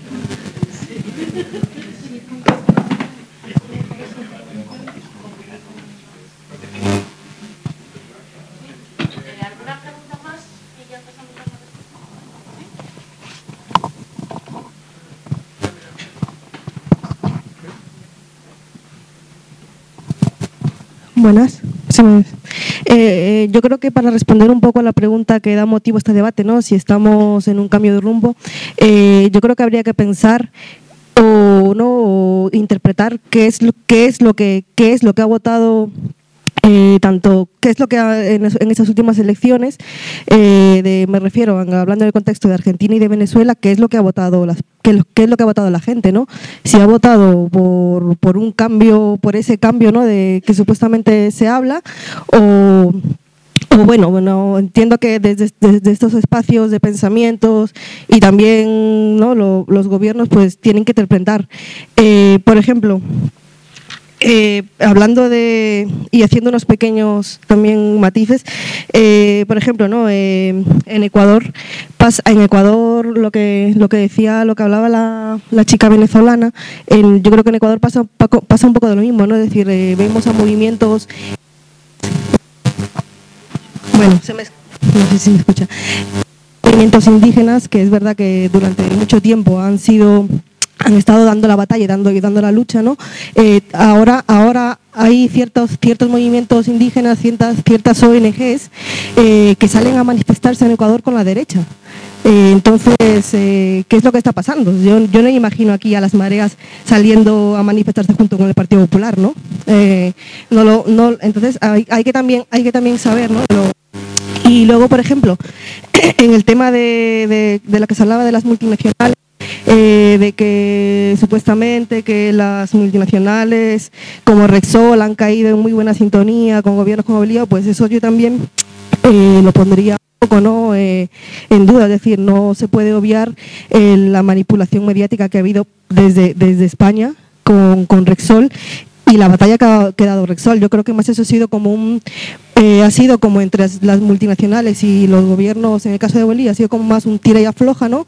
Un vamos que te doy, ¿no? Y ha sido eso, un, una, una ahí no una un, como una, un choque de fuerzas por así decir y pero yo no creo que esa sintonía o sea es decir los, los medios de comunicación han estado dando batallas y estos medios de comunicación están claros que han sido han sido bueno están siendo está siendo dirigidos por, por, estas empresas ¿no? multinacionales y un poco pues eh, eh, por ejemplo también a mí me, parece también interesante caso de Venezuela, eh, la derecha, la derecha se ha, se ha camuflado muy bien, o sea, es como, ha hecho como un papel un poco de ciudadanos aquí, ¿no? O sea, eh, ha salido a manifestarse con un discurso casi como tirando para el chavismo, diciendo que yo sé...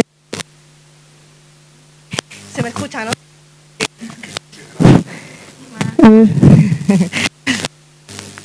Han salido pues a manifestarse, ¿no? Eh, la, es que por ejemplo, a la derecha hay unos símbolos como es el tema, el tema, o, unos sim,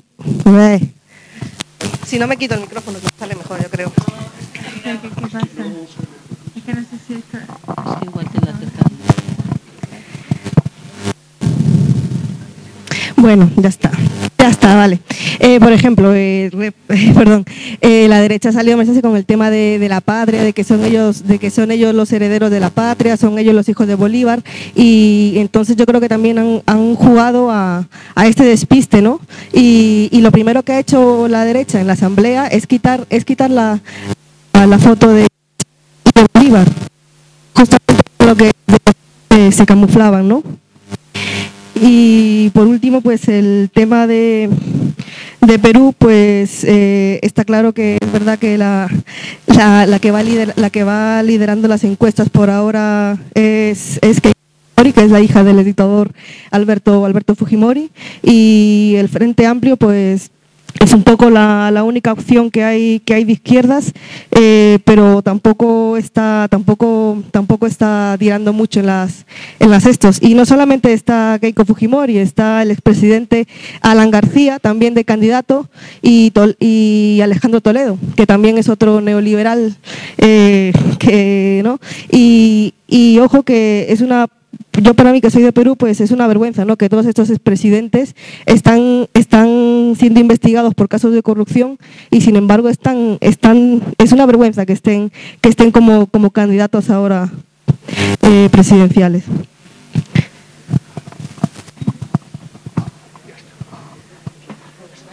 ¿Hay alguna pregunta? Eh, ¿Una más y respondéis? ¿Qué queréis también aquí? ¿Dos? ¿Alguna más cerramos? Hola, buenas tardes. Yo simplemente una pregunta, quería saber qué, opini qué opinión os merece de todo este proceso de, de gobiernos progresistas latinoamericanos el, el, Frente Guasú en Paraguay, de Lugo, lo que fue la, la formación de esa, de esa, alianza, la victoria en 2008 y la, el golpe parlamentario de, de, 2012. Ya, bueno, el gobierno posterior no me, no me meto tanto, sobre todo el, el proceso de Lugo. Gracias.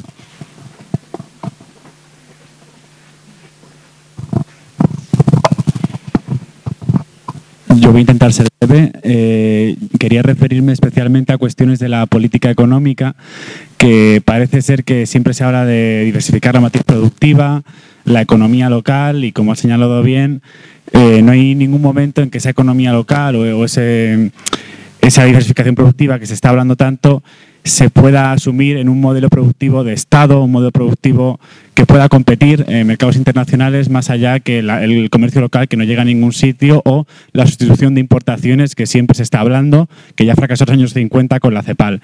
Entonces quisiera saber qué opiniones o qué mm, ópticas hay en Latinoamérica económicas que puedan dar solución no solo a través de la economía local y de soluciones que, que tienen que ir un poco más allá y en dinámicas de Estado.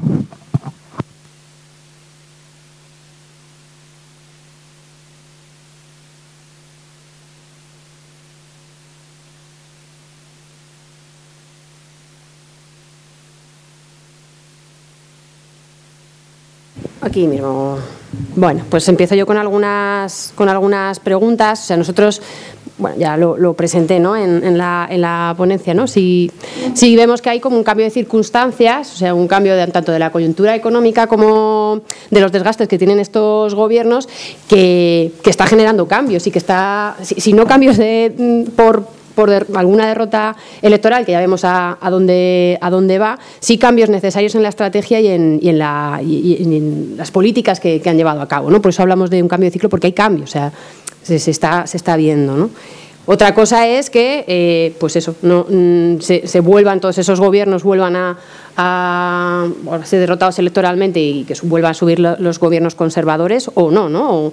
O, sí que salga una estrategia de articulación regional de defensa y de consolidación de gobiernos progresistas, incluso pues de, volver en el caso pues de Argentina a, pues, a otro tipo de, de, gobierno de corte más progresista, ¿no? Por eso hablamos, bueno, en nuestro caso consideramos que sí que hay ese cambio, ¿no?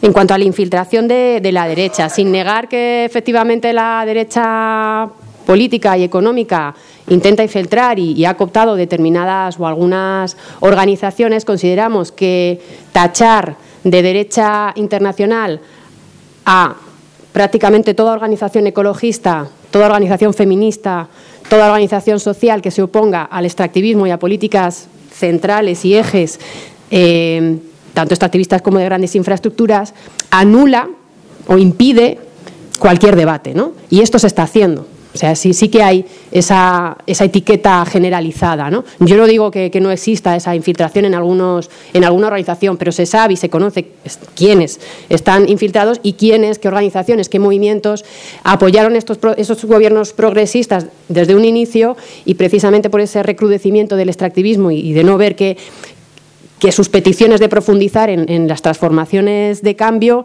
pues, pues les ha vuelto bueno, incrédulos y opositores eh, a, a, estos gobiernos de, desde la izquierda. Entonces, si consideramos que esto pues eh, dificulta, o sea, no, no, no no permite un debate que, es, que es, necesario. ¿no? Y, lo que se decía, ¿no? nosotros estuvimos en, agosto en Ecuador durante la movilización que hubo convocada por, por, las organizaciones indígenas.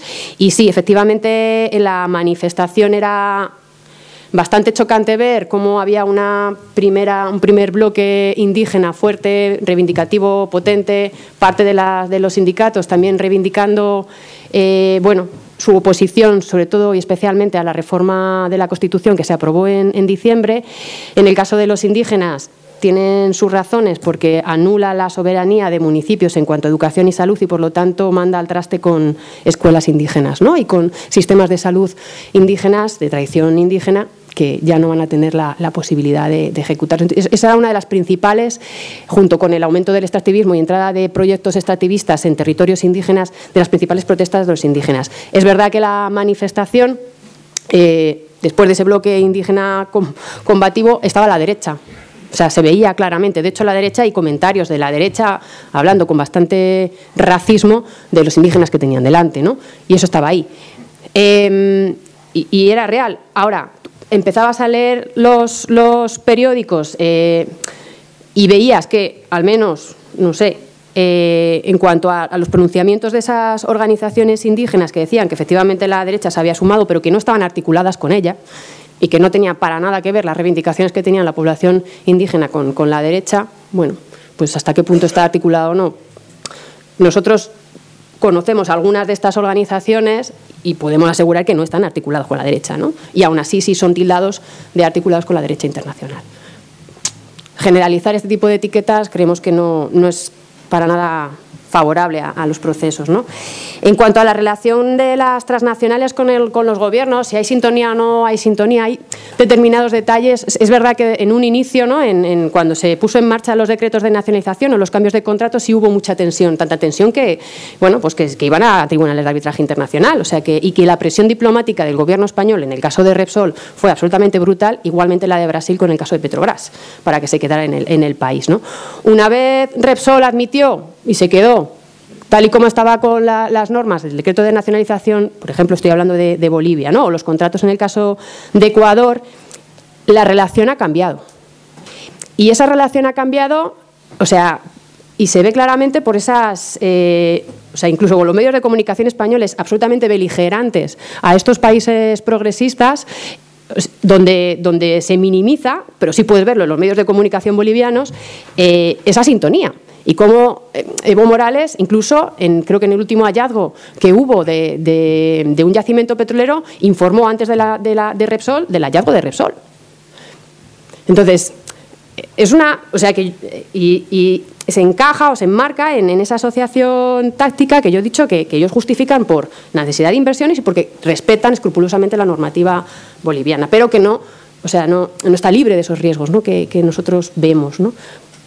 pero que sí existe ¿no? Esas, esa asociación. Y en cuanto a otras alternativas económicas que sí que manejan determinadas o determinados movimientos sociales en, estos países progresistas, en parte un poco lo que eh, comentaba José Manuel lo, de, tener un fondo que no se destine, pues ya sea a infraestructura o ya sea a bonos o ya sea a otro tipo de, inversión o como en Bolivia, nosotros pongo siempre este, los ejemplos de Bolivia y Ecuador porque son los que más conocemos, pero organizaciones bolivianas sí hablaban de, de todo el presupuesto público que existe, hay un enorme porcentaje de ese presupuesto público que se reinvierte en extractivismo, tanto en infraestructuras como en importar petróleo, por cierto, porque se exporta todo el gas, no está eh, preparado infraestructuramente, digamos, el país para reaprovechar ese gas interno en su, en su, economía local y se exporta para sacar eh, las rentas que, que, saquen. Entonces, gasta un elevadísimo porcentaje en importar petróleo, aunque exporte gas.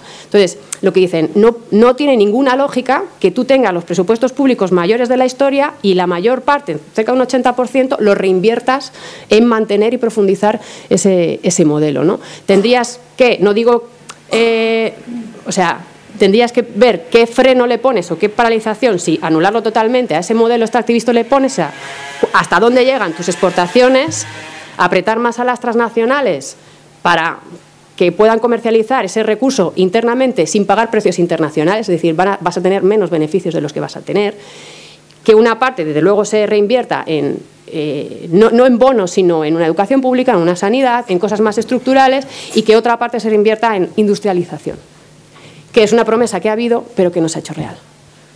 Entonces, sí que hay, bueno, que luego te encuentras con todas las limitaciones internacionales, políticas, económicas que tiene, que no es, un tema fácil, ¿no? O sea, no por decirlo es, fácil de hacer, es tremendamente complejo, pero sí que hay movimientos sociales que han ido, bueno, viendo a ver qué, otras posibilidades con la economía que, había podía haber para ir desenganchándose de, de esa dependencia.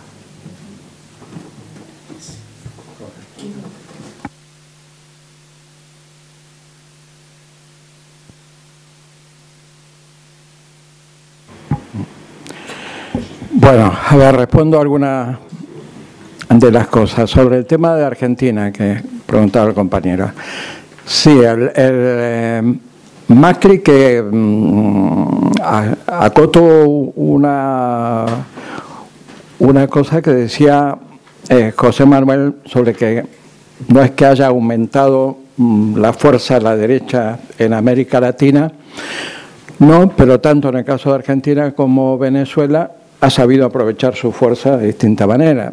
En Argentina es la primera vez que la derecha no peronista llega al poder por las urnas.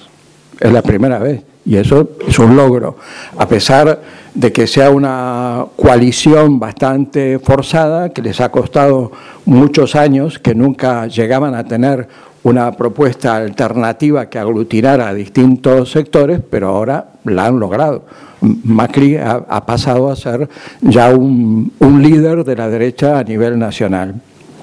Lo que tú decías, los decretos, a pesar que se han llenado la boca de democracia, criticando a Cristina Fernández de, ser autoritaria en la forma de, funcionar, las, primeras medidas que adoptaron fueron de un autoritarismo terrible. Es decir, ¿cuáles fueron esas medidas? Por decreto, la medida que sabe que va, va a tenerlo muy difícil en, el Parlamento, eh, pues eh, directamente eh, Mm, nombró Macri a dedo a dos jueces de la Corte Suprema, que eran dos cargos que estaban en ese momento vacantes. Hubo tal presión, tanto de la magistratura como eh, presión mediática, como presión popular, que por ahora ha quedado congelado eso, pero, de hecho, su primera iniciativa era, como sabe de que en el Parlamento va a tener grandes dificultades para sacar las reformas, los cambios que quiere hacer, se quería asegurar rápidamente que el último tribunal, que sería el equivalente al constitucional nuestro en realidad, este, pues eh, tener un sector afín. La otra ha sido eliminar la, ley de, de medios de comunicación, que es tomada como referencia en toda América Latina, porque es una de las más progresistas que se hizo durante los gobiernos eh, eh, Kirchner, eh, pero que abolió la que existía, era la ley de comunicación de la época de Videla, de la época de la dictadura. Fue duramente criticada por los medios de comunicación de la oposición, por los medios de comunicación españoles todos los grandes medios, desde el país hasta la Gaceta en ese momento, todos dijeron que era autoritarismo, que tal, pero ¿qué, significa esa ley de comunicación? Fundamentalmente romper los monopolios de los medios de comunicación.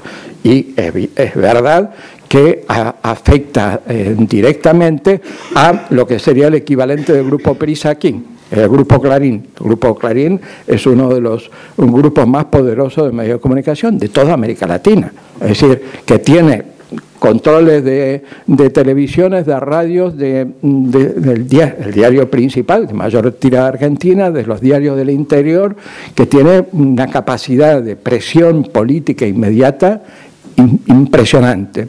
Bueno, lo que hizo durante el gobierno de, Kirchner además es incorporar de que un porcentaje de las licencias de medios de comunicación que se daban eran para movimientos sociales y medios comunitarios, que después fue eh, copiada por Venezuela, por, eh, por Bolivia, distintos procesos han intentado justamente copiar ese modelo porque es lo más progresista que pueda haber ya quisiéramos tener algún tipo de ley de ese tipo de medios de comunicación. Y aquí el, caballero conoce algo del tema. ¿no? Eh, entonces, ese tipo de cosas hizo e inmediatamente, sabiendo que en Argentina existe lo que se llama autoridad de, eh, de, medios de comunicación audiovisuales, que es la autoridad que regula que las licencias y todo eso. ¿Qué hizo Macri? Mandar un pelotón de la policía a cerrar. De un día para otro, sin aviso previo a los funcionarios, a nadie, anuló ese, esa autoridad sobre medios de, de, comunicación, cerró el, edificio, no dejó entrar a nadie, volver a, sus escritorios y está anulado a ver qué es lo que hacen con ese tipo de organismos. Eso es lo que hizo el gobierno democrático. Eh, bueno, hay las, otras medidas más importantes, ¿cuáles son? También, por decreto, anular todas las eh, retenciones a las importaciones, que entren todas las importaciones, con lo cual va a quebrar la, economía nacional. Eh, bajar totalmente las retenciones a los grandes productores agroexportadores, de la soja al ganado que beneficia a los sectores más oligárquicos de, la sociedad. Es una cantidad de media en tropel que hizo de una forma inmediata y por decreto, a, sabiendas de que eso este, viola totalmente las leyes. Y bueno, ahora un debate que se hará y la oposición que es dura intentará ir limitando y frenando ese poder, pero es un poder omnímodo que se ha este, autoarrogado Macri, así eh, de forma atropellada y a nivel de, política exterior, en las primeras 12 horas después de llegar al poder, ya dijo que iba a pedir la expulsión de Venezuela de Mercosur que eso lo ha congelado por el momento, porque días después gana las elecciones legislativas, la gana la derecha, entonces dijo que se suspendía a la espera a ver si los amigos venezolanos de la derecha pues recuperan el poder y no hace falta, pero ya con esa amenaza. Y en su propio eh, discurso dijo que a intensificar las relaciones con Estados Unidos, que es nuestro principal aliado, y a... a pasar de, todos los organismos de integración regional que han creado los gobiernos progresistas en estos últimos años para abrazar a la fórmula que apoya a Estados Unidos actualmente en América Latina, que es la, el, Tratado de Asia-Pacífico, que se vuelca intentando competir con los otros organismos justamente que se han creado en estos años. O sea que mm, Argentina se ha tirado directamente con una ofensiva a la derecha muy fuerte. Eh, veremos qué pasa, y hay un pulso muy fuerte, es decir, lo que pasa es que también el sector que estaba en el gobierno, que controla hoy el legislativo, hay varias familias internas, con lo cual veremos si hay capacidad como para enfrentar eso y sobre todo que haya un movimiento popular que apoye. De hecho, la despedida de Cristina Fernández eh, fue una, convocatoria que, que, se hizo y hicieron una despedida masiva de medio millón de personas en la calle a una presidenta que se va no creo que en España veamos a, ningún presidente de que vayamos a llenar la puerta del sol para, para, despedirlo, ni mucho menos. Con lo cual, guerra va a haber, con lo cual todo no está decidido, pero está claramente una ofensiva a la derecha. Eh, una, una ráfaga sobre Venezuela. ¿Eh? ¿Eh? Bueno, sí, sí, termina. Venezuela, sí, la compañera de Venezuela decía lo del millón. Sí, yo me hice referencia a los últimos siete años pero un millón desde el comienzo del chavismo es verdad. A lo cual hay que añadir que aparte de la vivienda social oficial, hay otra cosa que necesitaría una explicación mayor, que hay un movimiento autónomo que surgió, que se llama eh, Pueblos, que mm, desde la propia base empezaron a ocupar eh, solares y lugares este, no utilizados en las grandes eh, ciudades y eso se convirtió no una cosa puntual, sino que ya es un movimiento importante importante que después piden a la administración pública, al gobierno, que confisque esos solares improductivos y se hace una negociación entre el Estado y los propietarios de eso para llegar a un acuerdo, si se considera viable, eso sigue siendo propiedad del Estado, pero permite que este movimiento de pobladores eh, construye ahí viviendas sociales, con las mismas características, son viviendas que, de las cuales no son eh, propietarios, sino que las tienen en usufructo. El gobierno le, le, mm, da a, precio de costo todos los materiales, es la propia gente la que la construye y hay toda una red que se ha creado ya a nivel estatal que se suma estas viviendas que se construyen a la vivienda social estatal que se ha hecho por un eh, por un censo de las necesidades eh, que había en todo el país. Y lo, último a decir que la, derecha sí se ha apropiado de una serie de símbolos y de, reivindicaciones que tenía el chavismo porque vio que había un rechazo muy grande de la gente cuando le anunciaban vamos a echar a todos los maestros cubanos, vamos a echar a todos los médicos cubanos, vamos eh, a tirar abajo todas las reformas que ha hecho Chávez pues la gente sabía que no le iban a apoyar, con lo cual revirtieron esa situación, cambiaron de discurso y dijeron, vamos a hacer eso y más. Antes eh, el chavismo lo hacía a dedo, nosotros lo vamos a hacer democráticamente, con lo cual se tratan de adaptar a la situación para poder consolidarse en su poder. Y lo de los medios de comunicación pues, y, la relación de la derecha con Venezuela, bueno, es un tema del cual algunos de nosotros hemos escrito bastante, que tiene su especificidad, pero está claro que España, eh, sus multinacionales y su gobierno tienen muchos intereses en América Latina, y, los medios de comunicación de nuestro país son propiedad de, en gran medida, de capitales de esas multinacionales y de esos bancos que tienen grandes intereses en América Latina y es lógico que frente a cualquier medida que de gobiernos progresistas que les afectan utilizan como herramienta los medios de comunicación para hostigar, para desprestigiar, para manipular y tal. Es el país eh, europeo donde es más intoxicada y tergiversada la información de América Latina por excelencia, vamos. Dos comentarios rápidos sobre los medios de comunicación. Cortito. Uno, eh, como una propuesta que pongo sobre la mesa, si en España por fin se forma un gobierno progresista, una de las cosas que habría que pedirle es que, a cambio de los negocios de las empresas españolas en América Latina, concediesen un canal público en España para reproducir las emisiones de Telesur.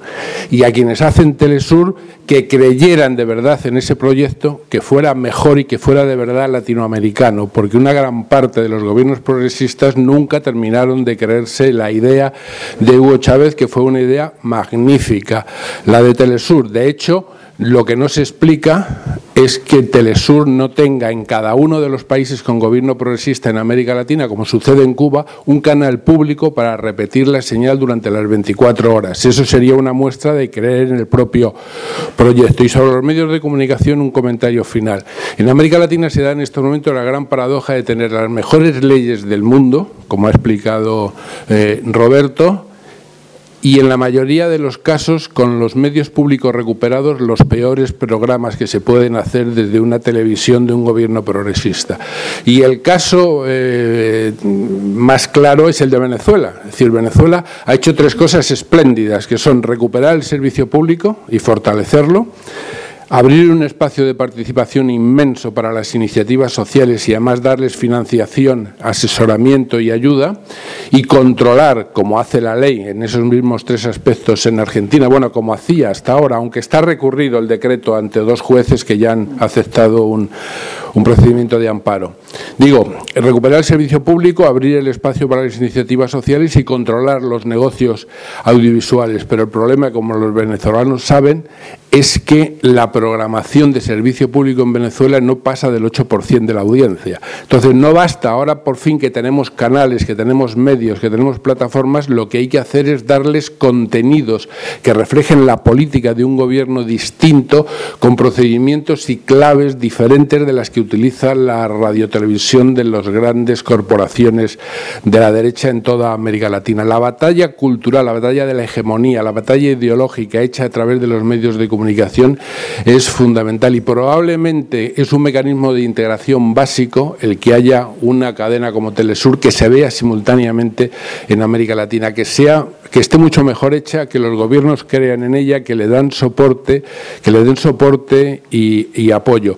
Y eh, desde el propio gobierno de Venezuela se ha reconocido que uno de los agujeros negros en la batalla contra la derecha y sobre todo en el último proceso que desembocó en la campaña electoral y en la derrota en las elecciones para la Asamblea Nacional, uno de los agujeros negros ha sido la falta de elaboración distinta con otros códigos y otros contenidos desde los medios sociales y los medios públicos, no como hasta ahora se ha hecho eh, simplemente contestando al enemigo, sino no, no, cambiando, cambiando los contenidos, los programas, haciendo una radio y una televisión diferente, más inteligente, no como dirían en, en, cubano, no la muela de repetir constantemente al líder o el discurso aburrido y poco creíble, sino haciendo una radio y televisión pública inteligente, divertida, atractiva, interesante. Ese es una de las, uno de los retos que hay en América Latina, donde por lo menos ya se ha hecho el cambio constitucional eh, incluyendo el derecho a la comunicación como un derecho básico entre los derechos humanos y el cambio legislativo con leyes que son las mejores del mundo, ¿no? Ecuador, Bolivia, Uruguay, eh, Venezuela, sobre todo Argentina, son los grandes ejemplos. Pues muy bien, no sé si es que no hay tiempo ya para. Tenemos, sí, Jaime. Había dos. Vale. Vale. Vale, y, y, pero de preguntas desde la mesa.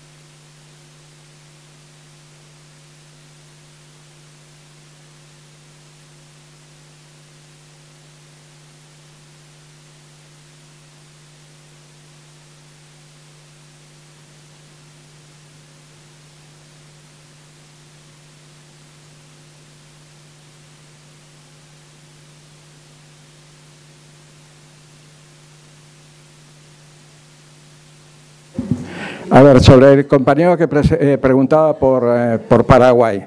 En Paraguay es, ese frente realmente mm, por ahora no, tiene una significación importante, no, ha habido capacidad de, los movimientos populares de recuperarse después de la caída de Lugo, ¿no? La caída de Lugo, a la que, como también la de Celaya en Honduras, que fueron los dos golpes blandos que propició la, la administración Obama, han dejado esos países bastante desarticulados a la, a la oposición.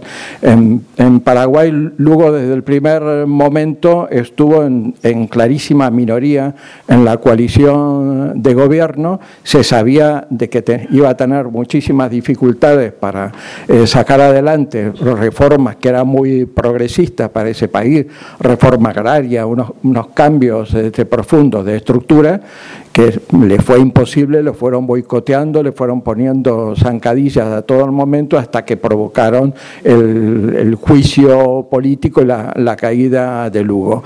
Y la, la resistencia que está habiendo y los intentos de recuperar esos valores que él defendía, por ahora parecen bastante poco significativos, no, no tienen eh, capacidad como para recuperar el empuje que en un momento logró una figura como, como Lugo, que era muy carismática, que era muy popular y que no han podido reemplazar. ¿no?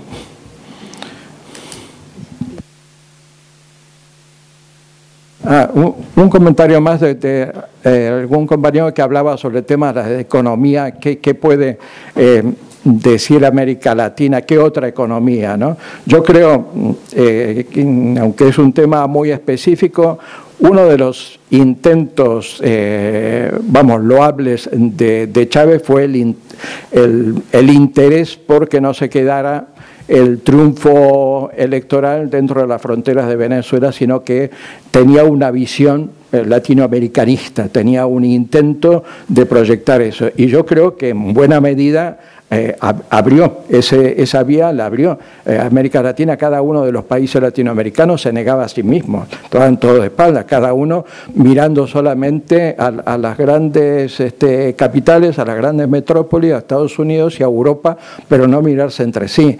Lo que él logra fomentar del ALBA, de la CELAC, del Banco del Sur, eh, después UNASUR, donde juega un papel fundamental Brasil, todos esos intentos que por ahora siguen siendo embrionarios, porque se enfrentan a muchísimos intereses para que no prosperen, está claro, son los intereses de crear otra economía, otra economía distinta para la- Latinoamérica, de una integración que haga mucho más efectivo, mucho más funcional y mucho más productiva para todos los países latinoamericanos, con un intercambio real, pero al mismo tiempo diversificar a los, los socios europeos y de otros países, la apertura China, la apertura hasta Irán, hasta una cantidad de países con los cuales no había prácticamente relación, con Rusia también, pues es el, in- el intento de eh, romper con esa dependencia que existía de Estados Unidos y de Europa, y especialmente de España, claro.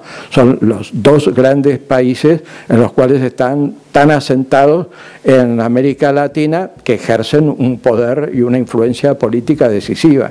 Entonces, ¿qué, ¿Qué va a pasar con esos intentos de, cambiar el sistema económico latinoamericano?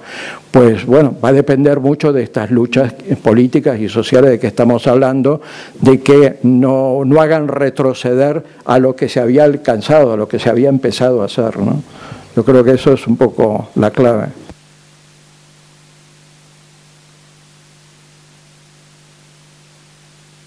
Damos por finalizado este foro. Muchas gracias.